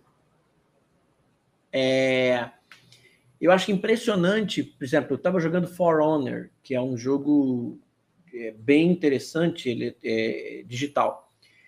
E, e, quando eu comentava com os alunos, eles diziam: Poxa, eu vi o blog tal, vi o, o, canal tal que explica macetes, que explica não sei o quê, que explica não sei o que lá. E eu fiquei horas aprendendo como é que joga com, com, com o Ryder, que é um viking, eu vi horas como é que joga com, com, com ninja tal, não sei o quê, com, com... E aí eu fiquei vendo como eles estudam aquilo que eles têm interesse. E são estudos, sim, assíncronos, porque eles veem vídeos que já aconteceram há muito tempo, é, por aí vai. Então eu vi esse movimento bastante, bastante animado, tanto a parte eutagógica quanto a parte é, do, do, do, da, do, do, aprendizado síncrono. Mas foi uma, uma trajetória muito difícil. Né? Até hoje ainda está se pensando como fazer, como não fazer.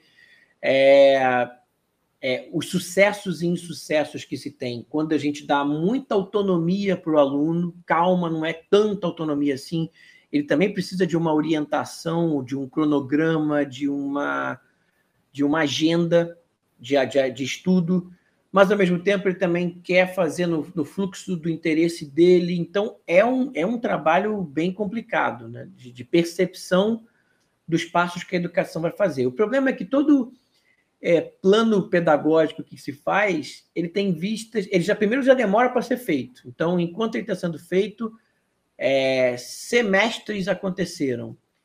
Quando ele é implantado, ele já está desatualizado. O mesmo acontece com, a, com o trabalho belíssimo que foi feito lá no, no, no da, da BNCC. Também é gigantesca. O trabalho é sensacional da BNCC, de, de, de do, do, Banco Nacional de Comum Curricular. Mas, por outro lado, também é uma ilusão achar que a gente vai conseguir fazer uma educação comum no Brasil inteiro, que é um continente.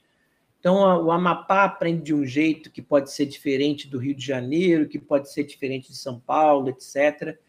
por ocasião do por, é, por ocasião dos jogos de tabuleiro, eu passei a conhecer pessoas no Brasil inteiro.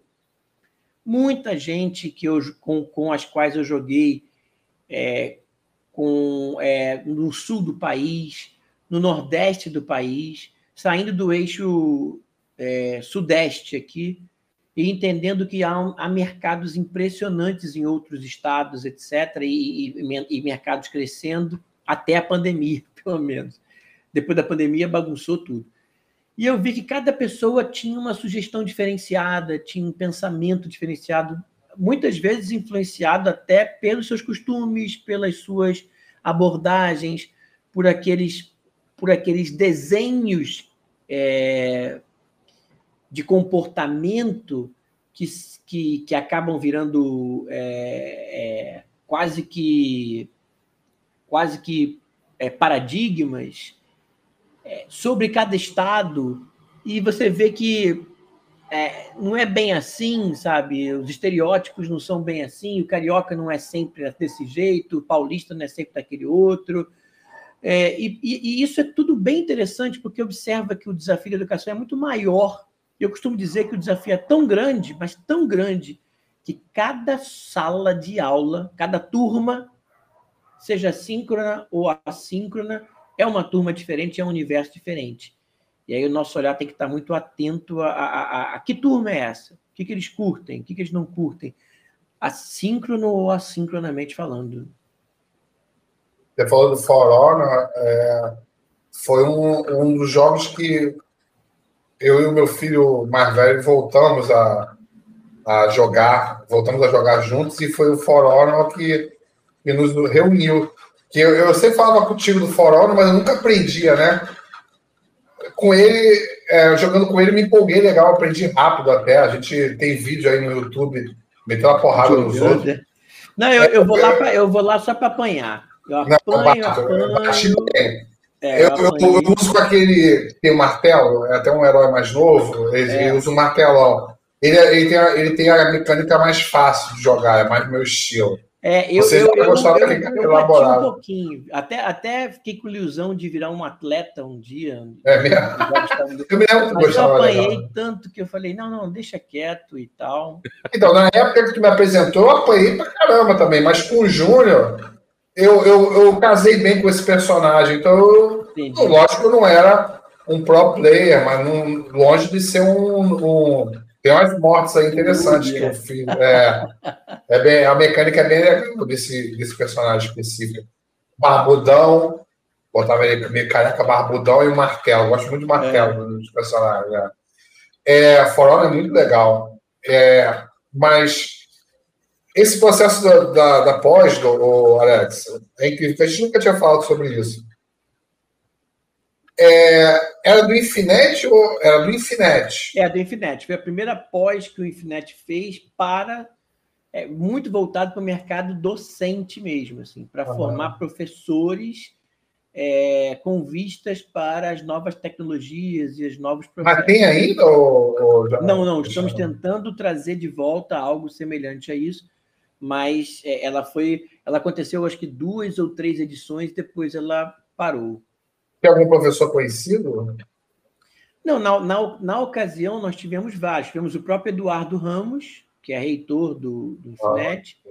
Tivemos a Graciana Barbosa também, que, que, que, ministrou também. A Graciana Barbosa, não, a Graciane Fischer, que ministrou vários, que, várias das aulas ali, e outros convidados também, professores outros de outras instituições que foram convidados para essa para esse desafio. Tivemos a própria professora Regina, tivemos vários professores que ajudaram bastante nesse momento. Né? E foi, foi eu me lembro que foi um, um, um treinamento excelente para o desafio de ser professor de uma graduação tecnológica, muito voltada, muito ferramentada com tecnologia, muito inclinada para o ensino de ferramentas, e eu adorei fazer aquela pós. Aquela pós foi um divisor de águas da minha vida.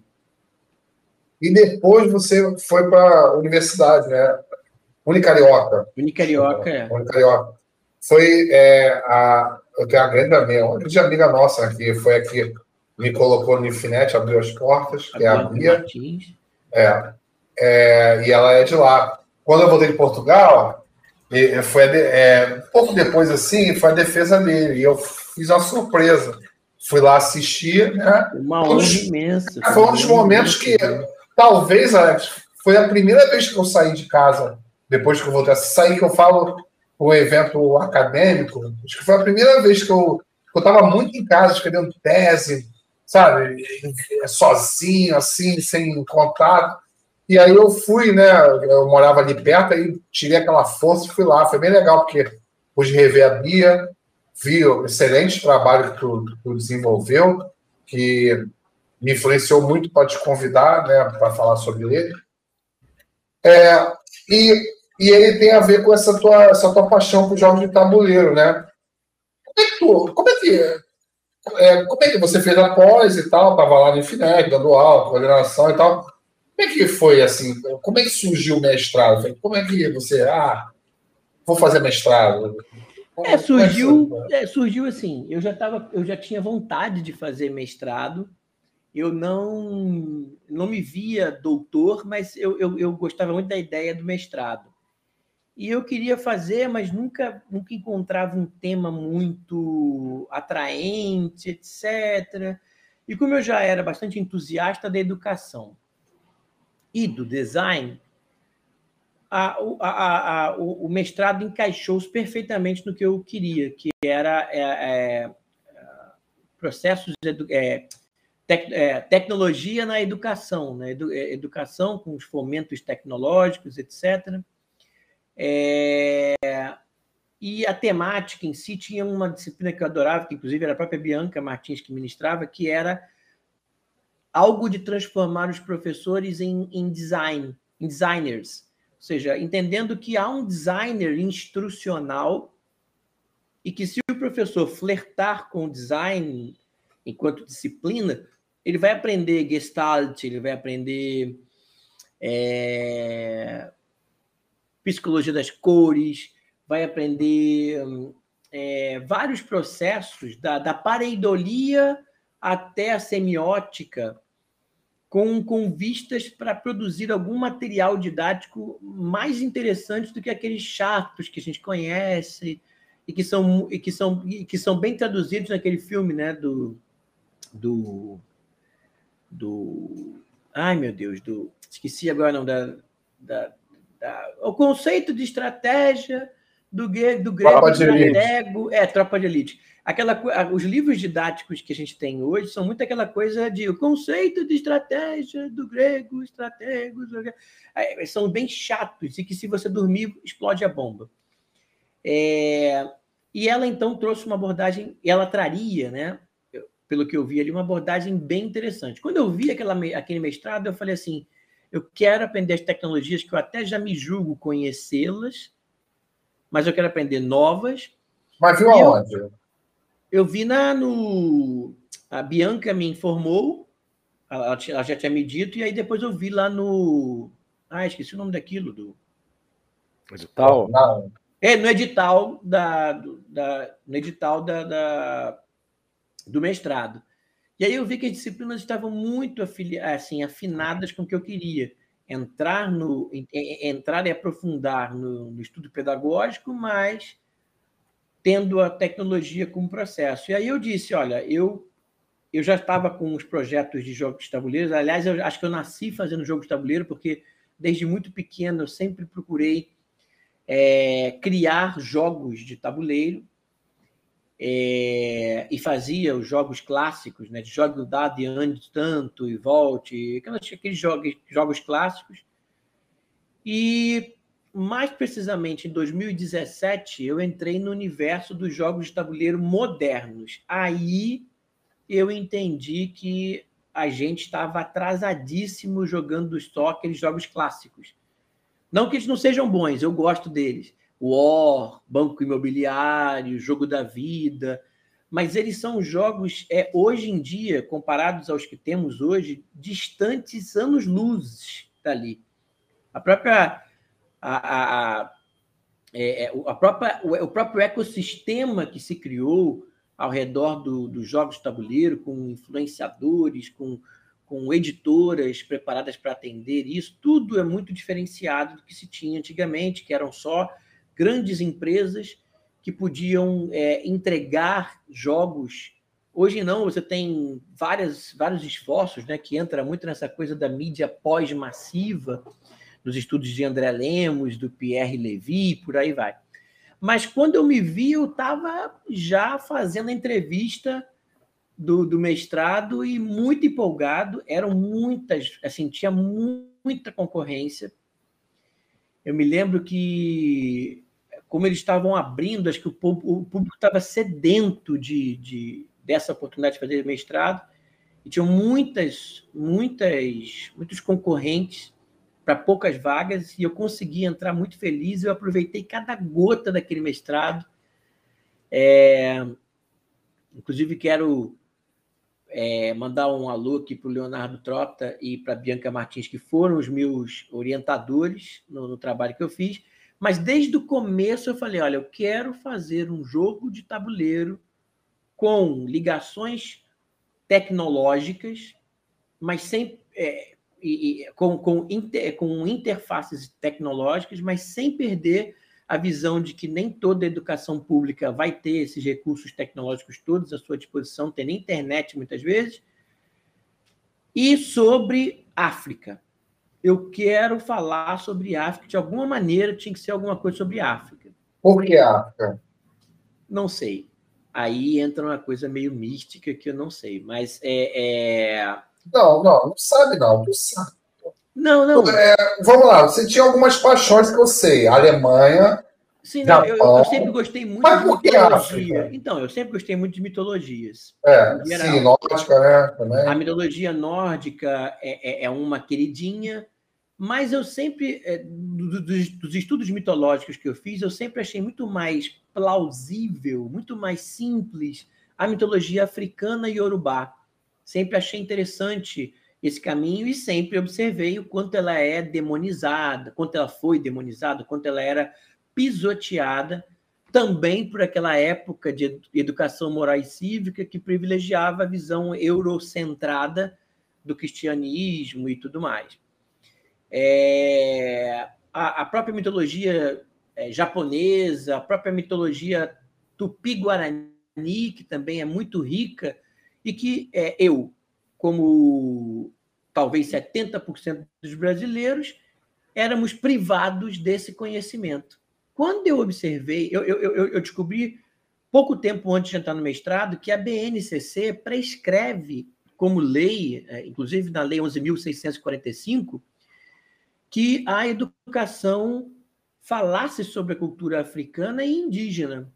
Então eu falei assim, cara, acho que acho que está tudo conectado. Porque se eu falar sobre África, eu estou atendendo a BNCC, de repente isso vai dar alguma coisa, mas eu te confesso que o primeiro impulso foi um impulso assim, parece místico. Eu, eu não sou místico, sou zero misticismo, detesto a palavra vocacionar, que parece vocare, que é Deus te chamando para uma profissão, mas parece que as musas inspiradoras disseram para mim que tinha que ser por esse caminho. Então, desde que desde antes de entrar, eu já estava apontado para isso. Eu estava fazendo um jogo, que é esse aqui, ó, que é, que é esse jogo aqui, Cardinarok. Pode fazer esse jabá aqui, tranquilo? Pô, maneiríssimo. É, esse aqui é um, é um jogo de mitologia nórdica, e ele seria a base para eu fazer o jogo é, que eu chamaria temporariamente de Africards, né? Aqui, Cardinarok brincando com cartas, é, é, e também com, com Ragnarok, né, que é o processo. Mas ele seria um jogo enciclopédico. Então, apesar de ele ter uma diversão é, do combate entre reinos vikings no momento do, do Ragnarok, ele também tem um momento educativo, porque ele acaba sendo um jogo é, enciclopédico. Então, todos os deuses e guerreiros e, e tudo mais usados, além de você poder usá-los para brincar, pra, lá, lá, no próprio, na própria diversão do jogo, né, na, na, na, ludicidade do jogo, tem aqui, não sei se vocês estão conseguindo ver, um QR Code que era para o dono do jogo, né, ou quem tem aquele jogo, pegar depois do celular e ver quem é aquele tipo de guerreiro. por exemplo, aqui, ó, fazer um por alto aqui, um, um, um, bem famoso que tem até no jogo For Honor, que é o Berserker. E aí o Berserker, quem foram os Berserkers? Desde, mil, desde, desde 1500 estou dando trabalho para, para os sistemas, né? principalmente o sistema romano. Então, aqui está o, o, QR Code para você saber quem é. Então, então essa... Mas isso está tá no site do jogo? Você criou um site do Isso, eu criei um site para o jogo, onde eu tive a ajuda do pessoal da, da Yggdrasil, que é um, é um grupo que faz estudos sobre cultura nórdica, instrumentalidade nórdica, armamento nórdico, etc. E que eles, então, me ajudaram a escrever a, a, essa parte enciclopédica do jogo. E aí, então, ele é um jogo sobre mitologia nórdica, mas é um jogo enciclopédia. Tanto que aqui o Thor é ruivo, não é loiro como a Marvel é, fez adaptação. Aqui é mitologia na veia mesmo, lá dos Zedas. Então, esse jogo ele foi a minha inspiração para dizer que eu queria fazer alguma coisa voltada a isso com a África, e aí eu comecei o meu estudo todo nesse sentido. Então, foi uma paixão é, interligar o jogo de tabuleiro à educação e eu tentando ver onde é que dava ponte nisso. Qual seria o nome? Você falou? Afri. É, o jogo seria Africards, né? Que também seria um jogo de cartas, é. É, mas brincando com essa coisa, né? Eu, eu não desisti desse projeto ainda, mas. Sim, mas aí é, como todo bom mestrado, né, se acha que vai fazer uma coisa Isso. e aí acaba no processo você fazendo outra.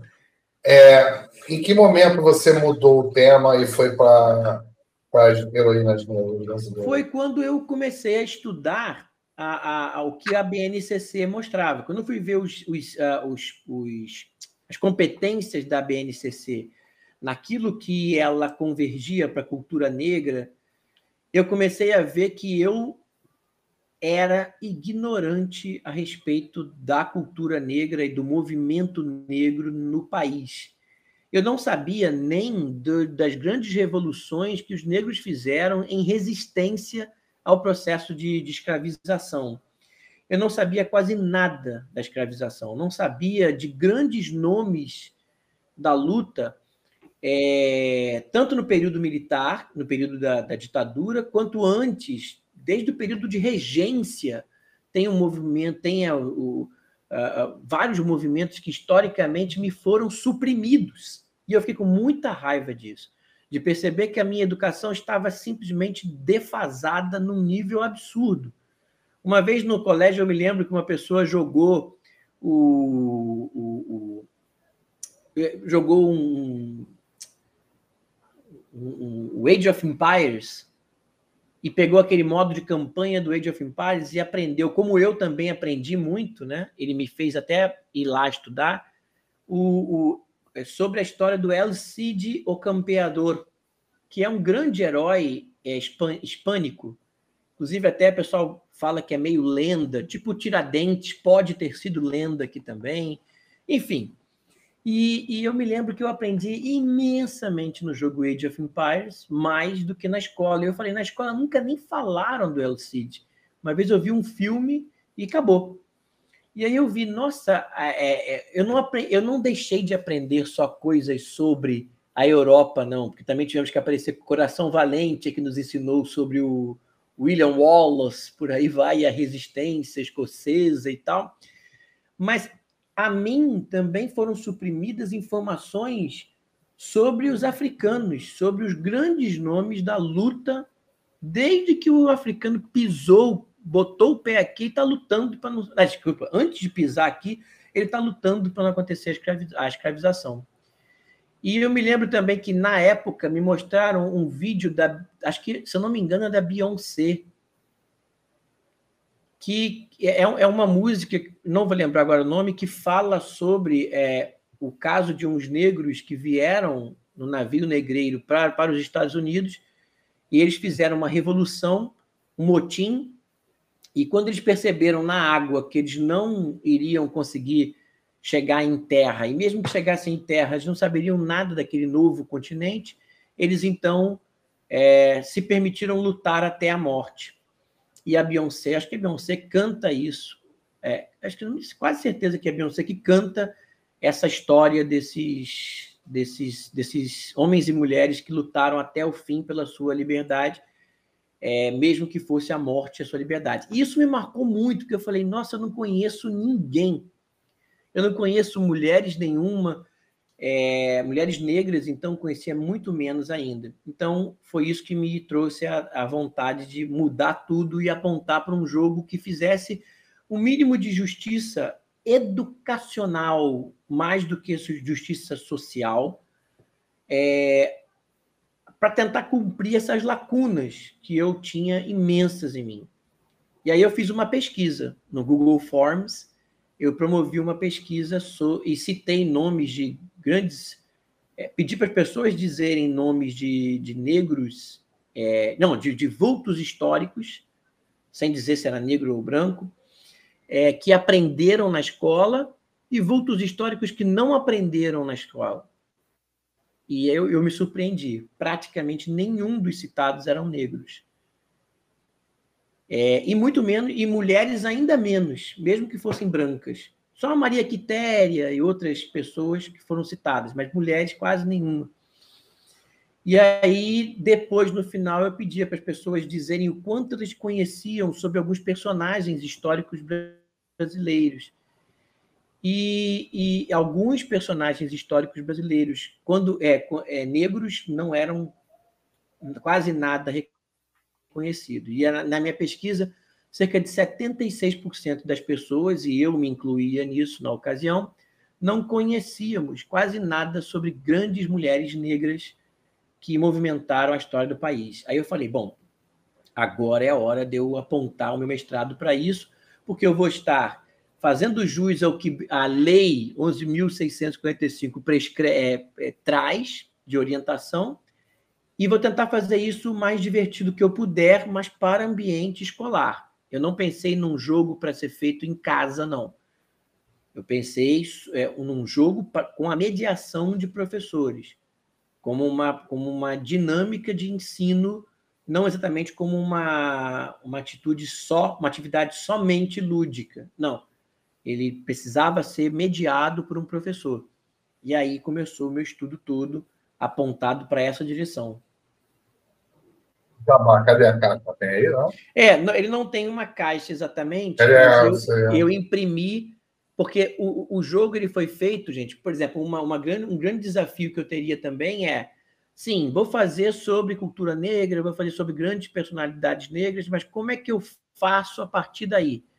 Então, eu peguei um livro chamado é, Heroínas Negras Brasileiras, 15 heroínas negras brasileiras. É, em 15 cordéis da, da escritora Jaride Arras, que é uma escritora lá do Nordeste, negra, e que escreveu esse belíssimo livro, todo em cordel, para contar a história de grandes mulheres negras, que a gente, muitas delas, são 15, né? Eu vou dizer aí que pelo menos dessas 15, pelo menos 12 eu não conhecia. Conhecia ali a, a, a, a esposa do, do, do Zumbi, dos Palmares, e praticamente acabou. E aí eu fui ver e estudei bastante aqueles, aqueles cordéis. Depois, é, para que eu pudesse ficar na posição apenas de pesquisador sobre o assunto, eu propus o seguinte tema, que é o tema do meu, do meu mestrado, que eu até vou ler aqui, que é investigações sobre a questão da visibilidade das heroínas negras brasileiras na educação e nos jogos de mesa. E aí, quando eu fui estudar, quando eu fui pesquisar jogos que, é, é, é, que, se, que entravam no crivo é, que eu estabeleci academicamente para, é, para dizer se o jogo tinha ou não visibilidade negra no mundo, eu tomei um susto muito grande. Então, assim, jogos de tabuleiro, praticamente eu encontrei Inicialmente eu queria pesquisar só nos últimos dois anos. Depois eu estendi a pesquisa para mais de seis anos. E eu vou dizer para vocês, assim, com tristeza, que se eu encontrei quatro jogos que entravam nos critérios de visibilidade negra, foram muito. Tá? Isso em mais de 6 mil jogos. É, é, é muita. Inclusive, encontrei jogos racistas. Jogos com a, com a proposta racista mesmo do século do século XX, início do século XX tal, jogos tabuleiro, racistas mesmo, mas não encontrei jogos é, é, que entrassem no, no, em três critérios que eu estabeleci. Primeiro, que tivessem temática africanista ou negra em geral. Segundo critério, que tivesse a, a, a, a representatividade negra não como vilão, mas assim como, como, como representatividade com ícones, símbolos e com presença de personagens negros mesmo. E terceiro, não bastava ter só a presença dos, dos personagens negros, mas que tinham que ter protagonismo. Não adianta botar um negro lá como como coadjuvante, né? como coadjuvante ou como vilão, tinha que ter protagonismo. Eu me lembro que eu encontrei um jogo que era um jogo alemão em que eu vi muita representatividade negra, muitos personagens negros no jogo. Quando eu fui estudar um pouquinho mais do jogo, eu descobri que eram o jogo era você era um europeu explorando a África, conversando com, os com as tribos africanas para conseguir é, minerar algumas áreas para conseguir é, diamantes para você, ou seja, de, não tinha o protagonismo negro. Então, é, enfim, quando eu descobri isso, é que eu fui aprofundando mais os estudos. E aí eu cheguei nesse jogo, né, o Conta Heroínas Negras Brasileiras, e eu tinha mais um desafio, que era o seguinte: o professor não pode jogar um jogo difícil, porque ele não vai poder aprender regras é, adaptadas para o jogo moderno. Então, eu fiz regras muito simples. E outra, outra questão, não podia ter internet sempre, né? Então, é, podia não, não ter. Eu tive que criar regras modificadas que também pudessem ser feitas quando a escola tem internet, quando a escola não tem internet. Outra questão também foi que tinha que ser barato, porque eu, é, é, o professor não podia é, é, dispor de grana para comprar um jogo para poder ensinar. E aí eu fiz esse jogo no, no, esquema print and play. Então, se você digitar no Google Contae, assim escrito, né, com K, Contae Heroínas Negras Brasileiras, é, você vai encontrar lá o Google Site que disponibiliza o jogo inteiro e também a minha dissertação de mestrado para você, você imprimir o jogo, montar e jogar. Então o jogo ficou de graça, né? O professor imprime, joga, imprime, monta, recorta, monta e joga. E o jogo é 16 cartas aqui, um, dois, três e tal. E, e nesse jogo, é para poder eu cuidar da parte de acadêmica e da parte de game designer, né? eu convidei também um amigo para ser o ilustrador das principais é, personagens que eu traria. Eram quatro personagens. E ele também é negro. E aí eu convidei. É, eu digo também porque a escritora é, também era negra, porque eu quis que eles tivessem o local de fala deles e eu apenas fosse o pesquisador falando é, dos negros e não pelos negros, porque eu não tenho esse local de fala, mas eu quero, como sociedade, debater o assunto também. Então eu trouxe, é, eles fiz, ele que fez as ilustrações dessas grandes mulheres, né? Sensacionais, né? hein? Nossa, lindo. É, eles, ele que fez as ilustrações dessas, dessas grandes mulheres. Essa aqui é a Laudelina de Campos Melo, que, poxa, foi uma grande ativista e política que ajudou bastante em vários processos da, da, da cultura cultura. A tia Ciata, né, que muita gente não sabe, mas o carnaval carioca depende muito dela. Pena que ela não pôde. A autora do Miudinho. É, ela era incrível, né? A incrível e majestosa, né? Carolina Maria de Jesus, uma escritora do, do, do quilate da essa de Queiroz e tudo mais, e que é, fez aquele livro Quarto de Despejo, uma grande mulher, e a Antonieta de Barros, que lá em Florianópolis revolucionou a política e a educação, tanto que tem até uma medalha da, da Antonieta de Barros lá no, no, no, no, na Câmara lá de Deputados, etc. Então, o jogo é basicamente isso. A gente tem é, as personagens e tem é, dois tipos de carta. Uma carta que conta em prosa, né? Que conta em prosa é, quem seria esta mulher. E ele conta, conta uma biografia dessa mulher, de uma, de uma dessas mulheres, e uma carta em verso, que é é, extraído lá do, do, dos cordéis da Jari de Arraes. E aí o, o trabalho do aluno, dos alunos é percorrerem essas cartas na mão até que eles vejam que estão com uma carta que, def, que traz a biografia daquela, daquela mulher e que traz o cordel sobre aquela mulher. Ele junta com a personagem e diz: Ah, encontrei aqui fiz uma trinca né, daquele personagem. E aí a professora então vai falar, então conta aí a história dela. E aí ele vai ler a carta de prosa e declamar a carta de verso. E aí a professora fala, acertou, era isso mesmo, você falou certinho a biografia dela, etc. E os versos que diz sobre ela. Legal. Essa é uma Essa... das regras. É, posso? Posso? Não, deixa eu falar primeiro. Tá bom. Por favor. Eu estou em cima, então fala. Não, é porque essa semana é, tá, eu tenho falado muito sobre esses temas, porque tem uma menina lá da Unicamp que está querendo fazer mestrado com, essa, com essas questões. E essa questão de representatividade é tão, é tão especial aqui no Brasil então, não sei se tu viu o caso da Rebeca Andrade, que o, o, o pessoal do, da, da turma da Mônica foi homenagear e colocaram a Magali, que era branca.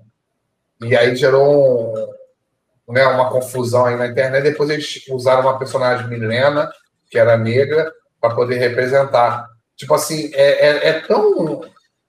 Não foi intencional, provavelmente, né? mas é tão sutil que é, é, que é um, um ato falho, né? Porque, vamos lá, pô, vai representar.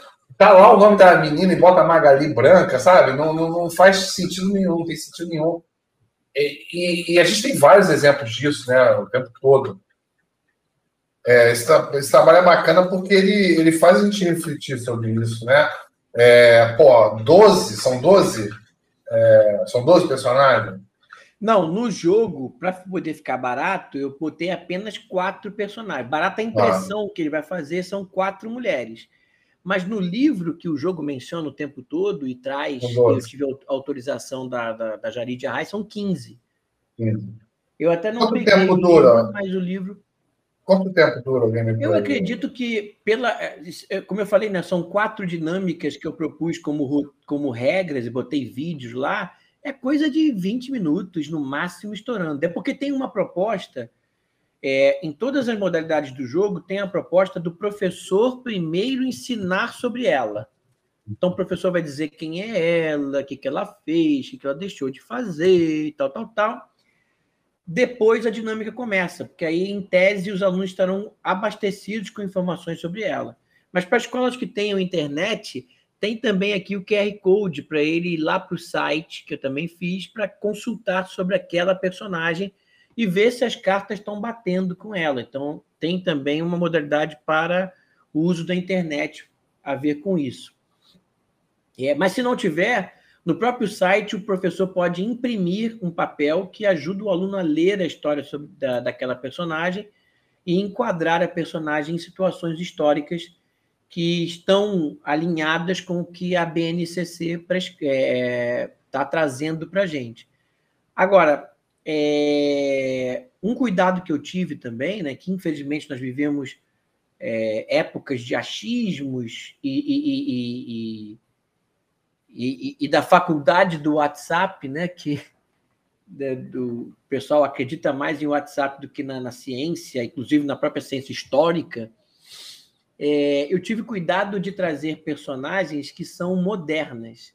Eu não trouxe a Keltune, não trouxe Dandara, que são personagens que têm uma, uma, uma, uma, uma, uma aura mística sobre elas e que, e que podem estar flertando com lendário E aí algumas pessoas tá. podiam dizer assim: ah, mas não foi isso aí, não foi verdade. É, isso aí não. Eu, é, trouxe, eu, eu, trouxe pessoas que, por exemplo, a, a Carolina Maria de Jesus, você tem no YouTube o disco que ela gravou, cantando, você tem o livro dela, você tem ela falando, a, a, a, a Laudelina também tem vídeo dela falando, ensinando coisas, falando para a comunidade negra.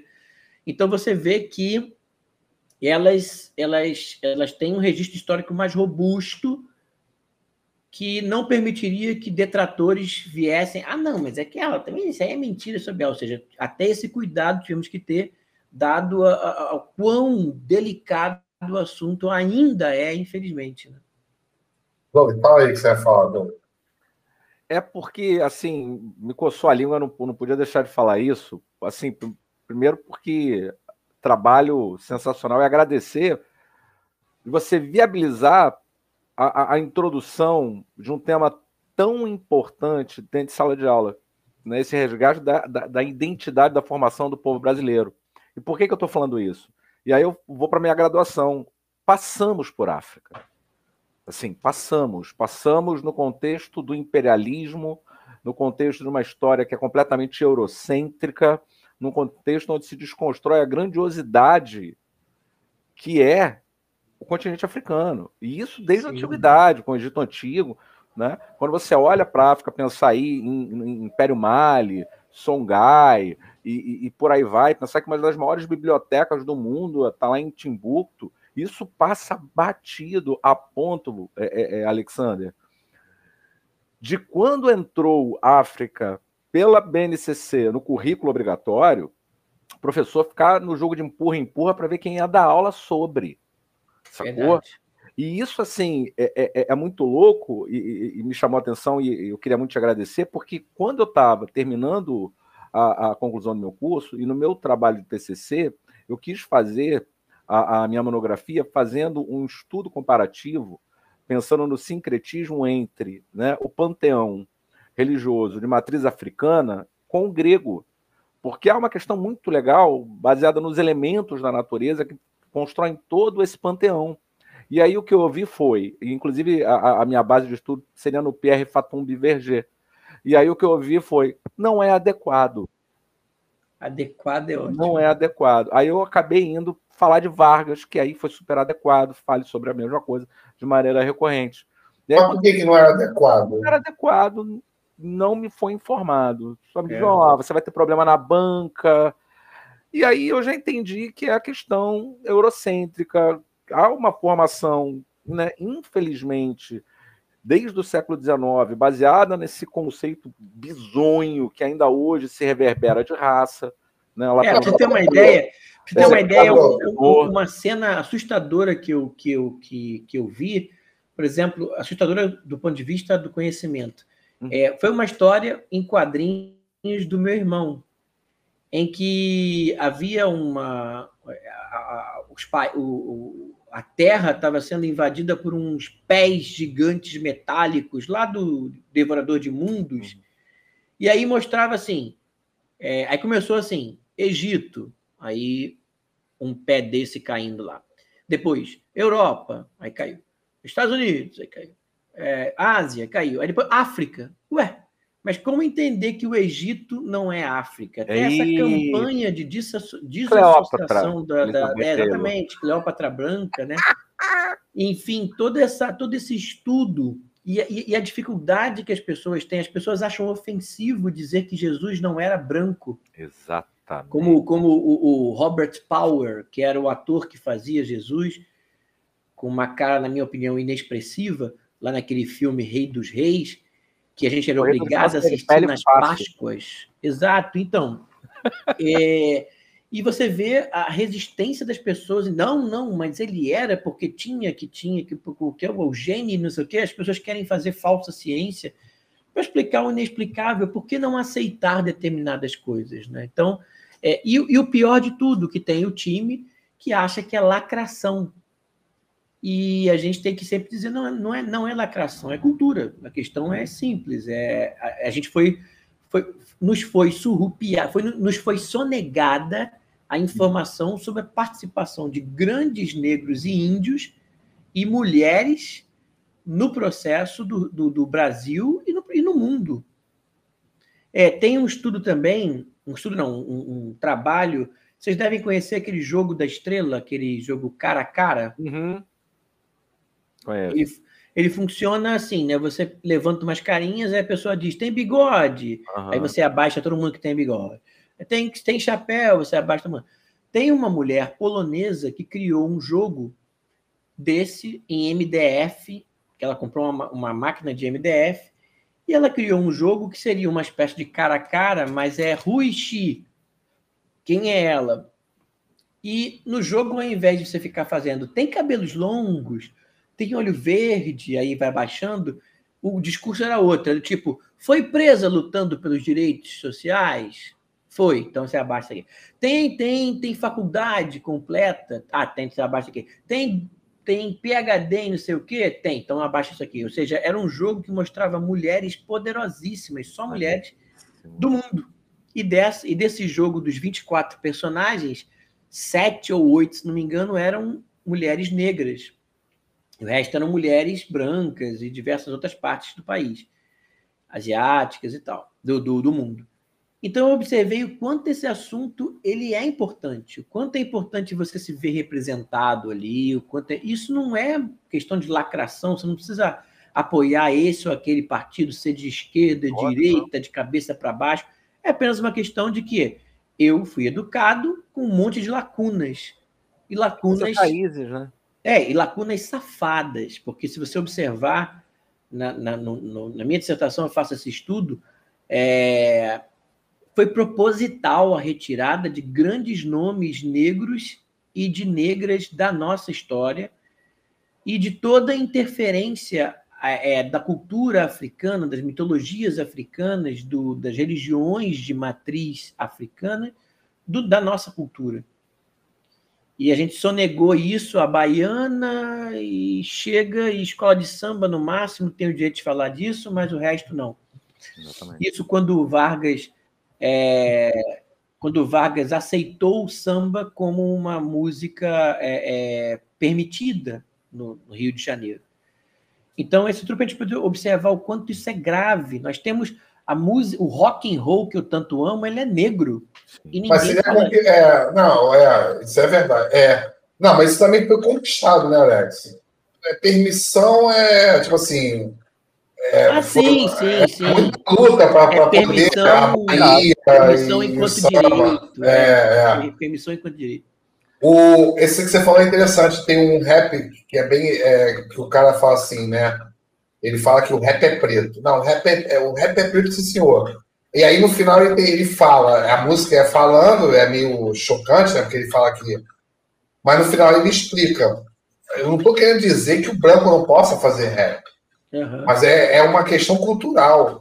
A gente tem que valorizar que foi criado pelo negro, que é uma música negra, para depois não, não se apropriarem como fizeram com o rock, como fizeram com o, o, o blues, o jazz, o blues, tipo, é, o jazz. Não, ele fala rock e fala uma outra. Que eram músicas que surgiram dos negros e, e, foram apropriadas e desapropriadas dele e hoje é, é vendido como se fosse música de branco. É. Então a gente não pode cometer esse erro de novo, então o rapper é negro, é negro senhor. O Paul Stanley do Kiss, né? O Paul Stanley, vocalista do Kiss, que inclusive está com Covid, apesar de ser multibilionário. Aliás, não só ele, como o Gene Simmons também do Kiss, ou seja, é, milionários com Covid. É, é, ele, ele agora criou uma banda chamada Soul Station, onde ele só canta as músicas da antiga Motown americana, só música negra. E ele canta com muito orgulho, ele fala, não, eu escutei isso a minha vida toda, de infância, e agora ele canta essas músicas Just Imagination, do Temptation, enfim. E é um trabalho belíssimo, onde ele tem uma banda paralela, tem o rock, tem essa, essa, esse, esse estudo de músicas é, negras. Então, é, não que a música seja negra, branca, não é isso que eu quero, não quero fazer bairrismo nesse aspecto, mas eu só quero entender, eu só queria entender por que, que nos foi tão suprimida essas informações, nos foram suprimidas essas informações. E foi bem interessante porque enquanto eu estava fazendo a dissertação, a Mangueira trouxe o, o, o, exatamente esse tema, né? Para falar sobre as a, a, a, a Maria, para falar sobre essas personagens e outros tantos que foram tirados da nossa história e que foram negros e negras importantíssimas para a nossa história. E aí ela vai falar da Dandara, vai falar da Carolina Maria de Jesus, vai falar da de, de da, da Maria da Maria Luísa, da Maria, enfim, de vários nomes de grandes negros que a gente não sabe. Por exemplo, o túnel Rebouças, né, que tem esse nome, a gente não sabe aqui no Rio de Janeiro, mas é do André Rebouças, que foi um grande advogado, um grande engenheiro, engenheiro. negro. E você vê isso sem contar com a, com a branquificação de alguns personagens que originalmente eram negros. Então, tem um, eles têm um problema sério com isso, só que essa geração não tem mais isso. E agora eles vão ter que engolir que acabou esse tempo de preconceito. Né? Meu trabalho é apenas um que faz uma entrega do que a lei pede. Né? Não quero, eu não quero transformar ninguém em, é, com ideologia X ou Y, porque em nenhum momento se falou de partido, e eu acho até que não deveria ser pauta de esquerda ou de direita ou de cabeça para baixo, não, devia ser pauta da humanidade essa preocupação. Isso a, a, a, a Jamile Ribeiro fala muito, né? Todo mundo tem que falar sobre isso, de qualquer cor, de qualquer credo, tem que falar sobre isso para que a gente faça o um mínimo de justiça social, já que foi a sociedade que estragou isso com ideologias de ah, não pode falar. Mas por que, que não vai fazer comparação entre Thor, o deus do trovão, e, se eu não me engano, Xangô, que também tem até uma arma parecida com, uma, com um martelo. Então, você sabe até o nome é, você sabe até um nome nórdico, em nórdico antigo, Mjolnir, para a arma do, do Thor, mas não sabe o nome da arma do Xangô, que também, se não me engano, é Xangô, né? Que também Xangô. é o deus do trovão e que também fala tudo. Então. E qual é o nome da arma dele? Eu fiquei curioso. Da arma do Xangô, eu esqueci, tem um nome também, a arma de Xangô. Mas é, é e tem, eu, eu, comprei uma história em quadrinhos que é exatamente sobre isso. É, é uma é, é um brasileiro que pegou a que pegou a, a os, os Oxê. É Oxê, exatamente, que é um que é um tipo um machado, né? Machado de duas faces. Machado de duas né? faces. É... E aí você vê, por exemplo, o, eu, eu agora não vou lembrar, mas é o nome da pessoa mas está ali na minha biblioteca, está para até encontrar. Mas eu fiz questão de financiar esse projeto, que era um projeto de histórias em quadrinhos do padrão da Marvel, assim, desenho bem feito, onde, os, onde não eram heróis, eram os orixás, é, sendo os, os heróis da história. E então foi um projeto que eu fiz questão de, de, de, de financiar. Chegou aqui em casa, está aqui e tal. Revistas em quadrinhos dos orixás. E, é bem legal, se eu não me engano, é do Márcio Canuto. É... A, a, a, mitologia deles é sensacional. Sim, sim. E, e infelizmente. É, é engraçado, porque é, é nossa, né? Ela é a nossa mitologia, né, Douglas? Tipo assim, ela não é deles, é nossa. Na verdade, né, a, a nossa origem. É, é a nossa é, origem. A matriz africana que eu tô querendo dizer. Desculpa. É, então, mas é a nossa origem, né? A gente, exatamente, exatamente. A gente acaba até tirando, né? É uma origem nossa, tipo. É. O, no, o nome do trabalho que eu fiz questão aqui de dar uma procuradinha é Contos dos Orixás e é do Hugo Canuto que ele fez, então, está tá vendendo na Amazon, você encontra, compra lá facilmente. É um trabalho belíssimo, uma história em quadrinhos, onde os orixás são os, os, os heróis desses contos. Né? Então, e não é com. É, é, é, é, gostei, é imensamente bem feito, o trabalho é lindo e muito. e vale a pena. Então, a convergência de todos esses trabalhos que tentavam dar essa visibilidade negra que lhes foi arrancada você veja, é, meu avô era negro bem, como o pessoal diz, né, retinto, bem, bem, bem, de cor bem escura. É, e a minha mãe, é, ela foi, ela foi, ela foi assediada na, na, na loja Magal e ganhou a causa por, porque achou que ela e minha tia é, estavam ali de forma estranha dentro da loja. Então você vê que é, é, muito, muito esquisito você viver isso ainda, né? Então quem diz que isso é balela ou Nossa, é, é papinho, é porque não entendeu nada ainda, né? Da dor dos outros. Ô, ô, ô Douglas, tem uma passagem com o Luciano que eu nunca vou esquecer. Nós, nós estávamos namorando uma menina na Travessa Pepe. Nós namorando a menina, não, cada um com uma é, menina. Ah, eu ia falar, ô economia, gente. Por acaso não lembro quem era. Não era braba, né? Por acaso não lembro quem era, quem eram as duas. Mas eles estavam indo atravessar Pepe e veio um cara reclamar que eles estavam namorando lá. E aí estavam nós quatro enfileirados. Cara, o cara deu um tapão na cara do Luciano, mas do nada, do nada mó tapão, acho que o cara era policial e tal. E eu me lembro muito, isso ficou muito marcado na minha cabeça, porque na mesma hora que ele tomou o tapa, ele abaixou a cabeça e falou assim: pô, ele só me deu o tapa porque eu sou negro, mano. Caraca, e, e, era verdade, porque ele era o único negro dos quatro. E foi o único que tomou um tapa na cara, do nada. Ele não deu um tapa em mim, sabe? É incrível, só porque estava namorando, cara. Ué, Isso ficou muito marcado. Uma coisa que me chamou muita atenção quando a gente começou o interview, a, a, a, a blusa que o, o, nosso amigo traz, né, que, que fala de Wakanda, né? Cara, o, o, o frisson que foi quando Pantera Negra veio a público, né, se tornou popular, dando de fato uma representatividade positiva, né? E aí me veio à cabeça um outro personagem que eu não estou conseguindo lembrar o nome, que foi interpretado pelo Will Smith, que era um anti-herói. Não sei se vocês lembram desse filme. É o, o mercenário, não. Acho que não, é... não era o mercenário, não. É um não, que ele era, só fazia.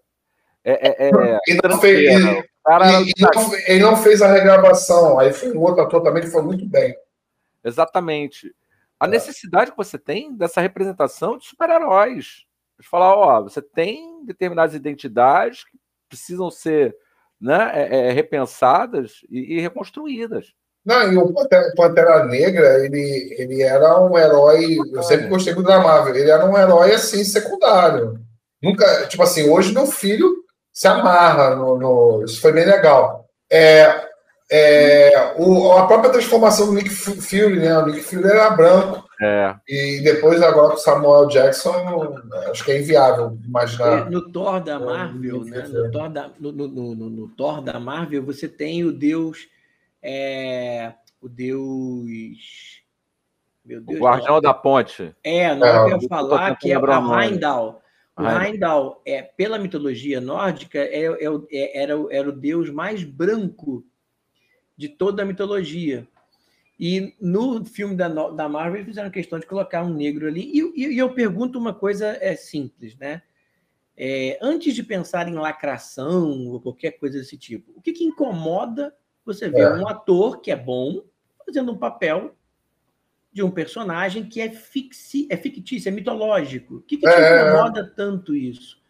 Que, que te fere uh, o, o, brilho, o orgulho? O Nick, Fury, o Nick Fury de ser negro ou branco, é. whatever, Infeliz, né? Infelizmente criaram essa, essa cultura de ai, não pode estragar a minha infância, como se tivessem ainda dando dinheiro para para, por exemplo, Thundercats, aí não pode mudar personagem tal, não pode botar não sei o quê, ah, Cavaleiros de Zodíaco, não pode mudar a minha infância. A tua infância não existe mais e aqueles desenhos são fictícios e e, e eu, eu te dei aula para alunos que eram extremamente. Não pode mudar nada. Se o personagem era assim, tem que continuar assim até. E eu disse: então por que, que vocês gostam tanto da Disney? Porque a Disney pegou os personagens todos, né? Do, dos irmãos Green e de outros personagens. Por exemplo, Pinóquio, que era um, um conto veneziano, da literatura veneziana, ele era extremamente encapetado. E a Disney colocou água com açúcar, mesmo assim continuou pesado para os anos 50, o Pinóquio. Mas, mas é, pegaram os contos de Christopher Anderson, da Pequena Sereia, puseram açúcar, pegaram é, é, Chapeuzinho Vermelho, é, João e Maria era um conto de terror. E, e a Disney fez isso, ela, ela, ela botou o timbre que ela queria para uma nova criança pós-Piaget, que onde se entendia que a criança não era só um adulto pequeno. Ela tinha necessidades específicas, ela tinha uma sexualidade, ela tinha uma vontade, ela tinha uma, uma necessidade que era diferente de um adulto. Então, uh, uh, chega de ver, chega das crianças verem, como infelizmente ainda acontece nas nossas comunidades muito carentes, deveria chegar de crianças vendo mortos, vendo guerras acontecendo, vendo conflitos, enfim, como acontecia na Idade Medieval e como acontecia até o século XVII, XVIII. Não, mas ainda, é, mas é, tipo assim, ainda vem, né? Ainda vem, tem alguns, claro. Tem alguns desenhos. Não, aí não, nos deixa. Não, cara, os desenhos, os desenhos da, da Disney, porra. Quando eu começo a ver com o Júnior um clássico, tipo Rei Leão e tal, cara, no 20 minutos de filme, já tá aquele clima pesadão, o pai morreu, e aí o Pedro já chorou, e cadê fulana? Aí eu, eu tenho que falar, não, ele foi embora, sabe? Tu vê que ele morreu. A gente viu aquele divertidamente. Aí tem uma cena lá que o personagem se, se suicida e, e se mata, né? Para poder uhum. salvar a minha. Cara, e para explicar aquilo pro Pedro? Caraca, porque é uma cena tão forte. E tu fica. A gente engoliu a seco. Eu não sei qual é o personagem. É um, é um personagem até caricato, se eu não me engano, e ele é o hipopótamo. Tu lembra? De, de, a menina é triste, ela é a tristeza, e aí ela, ela tem. Oi? Não, não, é, é... Ali não era um bicho, não, eram os neurônios. Né? Só, só, só dar uma, uma, uma, desculpa interrompida, porque a gente já está chegando a quase duas horas e meia de live, e se Qual eu não estou enganado, ah o nosso querido amigo Alexander, ele tem um, um, um ah, não sabia. ele botou no chat, eu tô antenado. Ah, não, ah, ver. Backstage aqui. Caraca, cortou o bate-papo. É bom, cara. Eu, eu, eu ia ficar aqui querendo ouvi-lo. Nossa Senhora. Caraca, nem sabia que ia dar aula. Já não vai bater o recorde. Bateu o recorde, né? Hoje foram duas horas e quase duas horas e meia, né? Voou, né? É, nem, senti, e nem, nem, nem chegamos para terminar, nem chegamos a terminar, mas tudo bem, cortou. Fazer o quê? Não, perdão. Alguém tinha que fazer dar... papel, como sou eu? Alguém tinha que fazer esse papel, falei, claro, eu senão a gente ia esquecer mesmo. Então, tá bom, cara, é isso. Então, é, perdi até o tesão.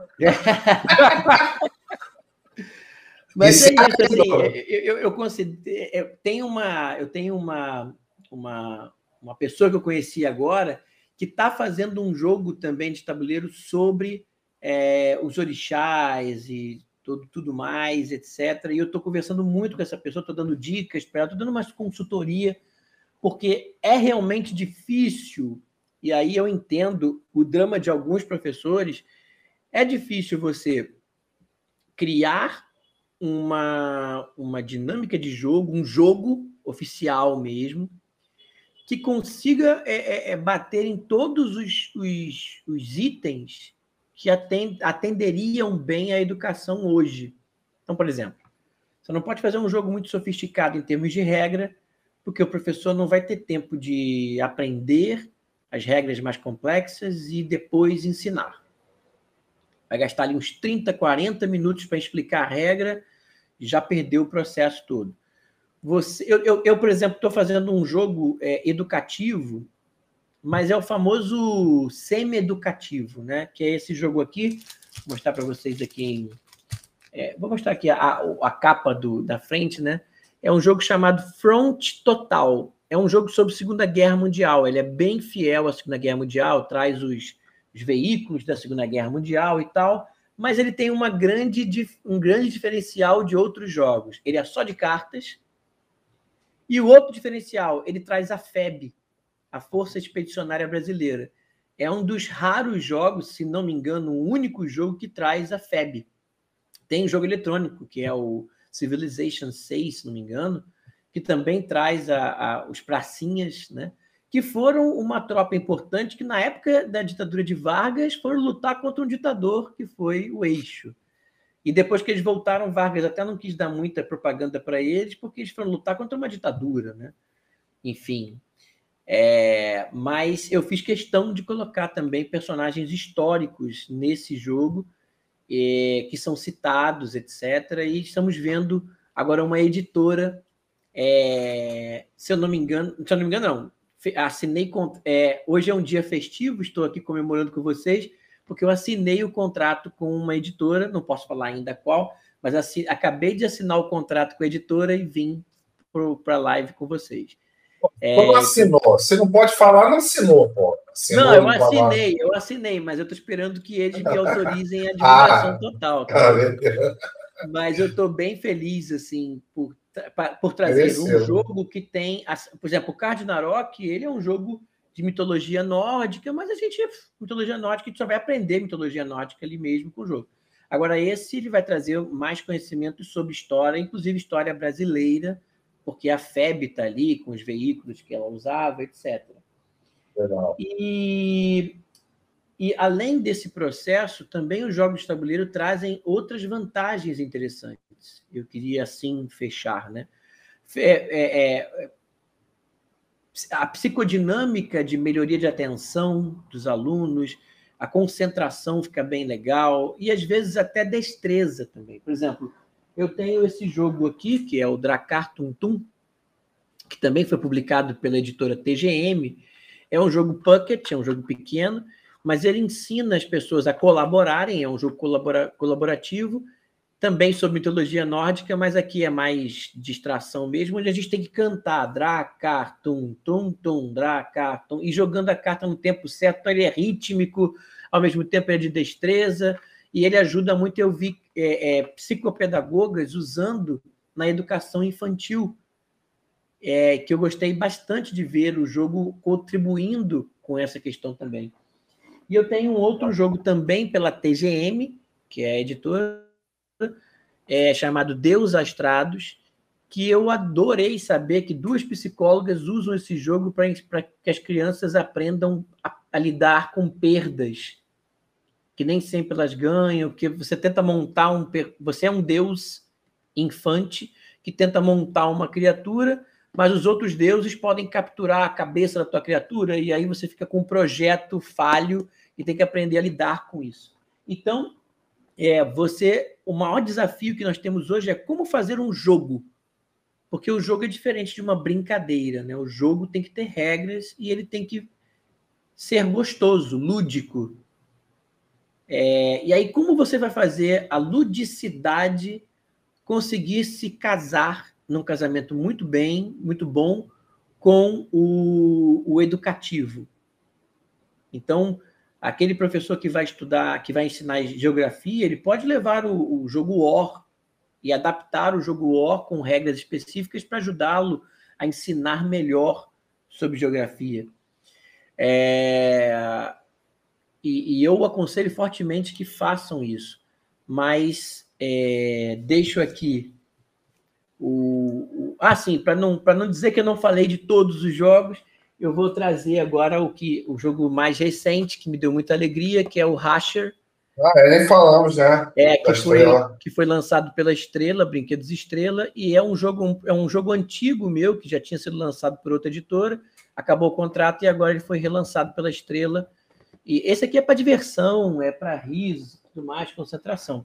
Mas eu volto a focar que professores, já que vocês são o nosso público, é, se possível, com todo carinho, eu peço que vocês olhem o projeto do Contaê Heroínas Negras Brasileiras através do site, vejam os itens da BNCC que ele contempla, para que vocês possam, de repente, enriquecer a aula de vocês, fazendo justiça com grandes mulheres que, por acaso, eram negras, quer dizer, não é porque são negras que tem. Não, são mulheres, né? são, são cérebros são mulheres extremamente inteligentes que revolucionaram o nosso país e, infelizmente, elas, elas estão com baixíssimo, é, visibil, baixíssima visibilidade, né, que é uma questão social importante aí para a gente.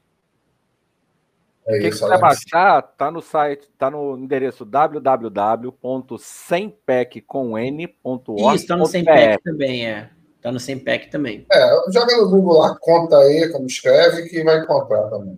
É. é. Alexandre, foi um prazer Foi um prazer É, imenso. daria para ficar aqui uma década conversando. Desculpe se elucubrei demais, se viajei demais, mas é, acho que o tema merece muito. Tanto o tema da educação quanto o tema da visibilidade negra e da justiça social merecem muito, muito eco, né? muita reverberação. É, você falando isso aí, eu, fiquei com maior vontade de jogar um Assassin's Creed, por exemplo, com a Assassin's cultura- Creed. Que eu joguei agora a nórdica, né? É, com o É, o Vitor, Valhalla. viu, é, o Vitor, ele que o jogo, inclusive, viu Thor, o Odin, tive contato com esses deuses e seria bem interessante se, se pegassem também para essa vertente. Talvez no futuro a gente tenha essa oportunidade. Douglas, É, esse, esse Assassin's Creed Valhalla também virou jogo de tabuleiro. Tá? É, tem um jogo também chamado, tem um jogo chamado Company of Heroes que também foi apaixonado por esse Conheço. jogo, que é um jogo de sobre a Segunda Guerra Mundial, um jogo excelente. Agora vai ter, inclusive, umas, vai ter agora a terceira versão dele. Um jogo excelente, Segunda Guerra Não, Mundial. ainda tem, acho. É, ele foi transformado posteriormente em filme, Company of Heroes, e depois de filme foi lançado também um jogo de tabuleiro robusto sobre ele também. E agora vai ter É. a terceira Tem versão. muitos, tem muitos jogos que acabam, né? é, Sim, sim. é, saindo de uma mídia para outra. É, Douglas, encerramento, convidado semana que vem de sabor. Semana que vem não tem, Isso estarei aí. de férias durante três dias, quatro dias. Mas na outra semana temos quem? Quem? Tu não sabe. Tu sabe? Claro, pô, eu Raimundo convidei. Nonato. É, é, eu sei. Raimundo Nonato. Ra- Rafa Pinheiro, vamos falar sobre quadrinhos. Hoje a gente falou sobre Oh, jogos de tabuleiro. Exato, olha, Rafa Pinheiro é excelente professor e É, vamos falar. em quadrinhos. Vamos falar de quadrinhos e é, empreendedorismo pós-pandemia. né? Certo, Douglas?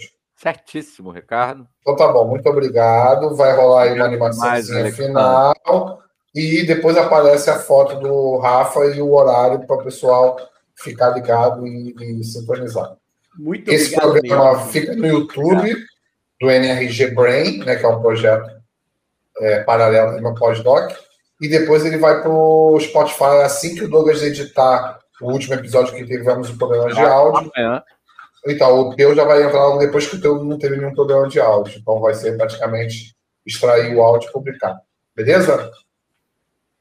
Beleza, muito obrigado a todos. Então é isso. Então, valeu, obrigado e até uma próxima. Beijo. Tchau, tchau.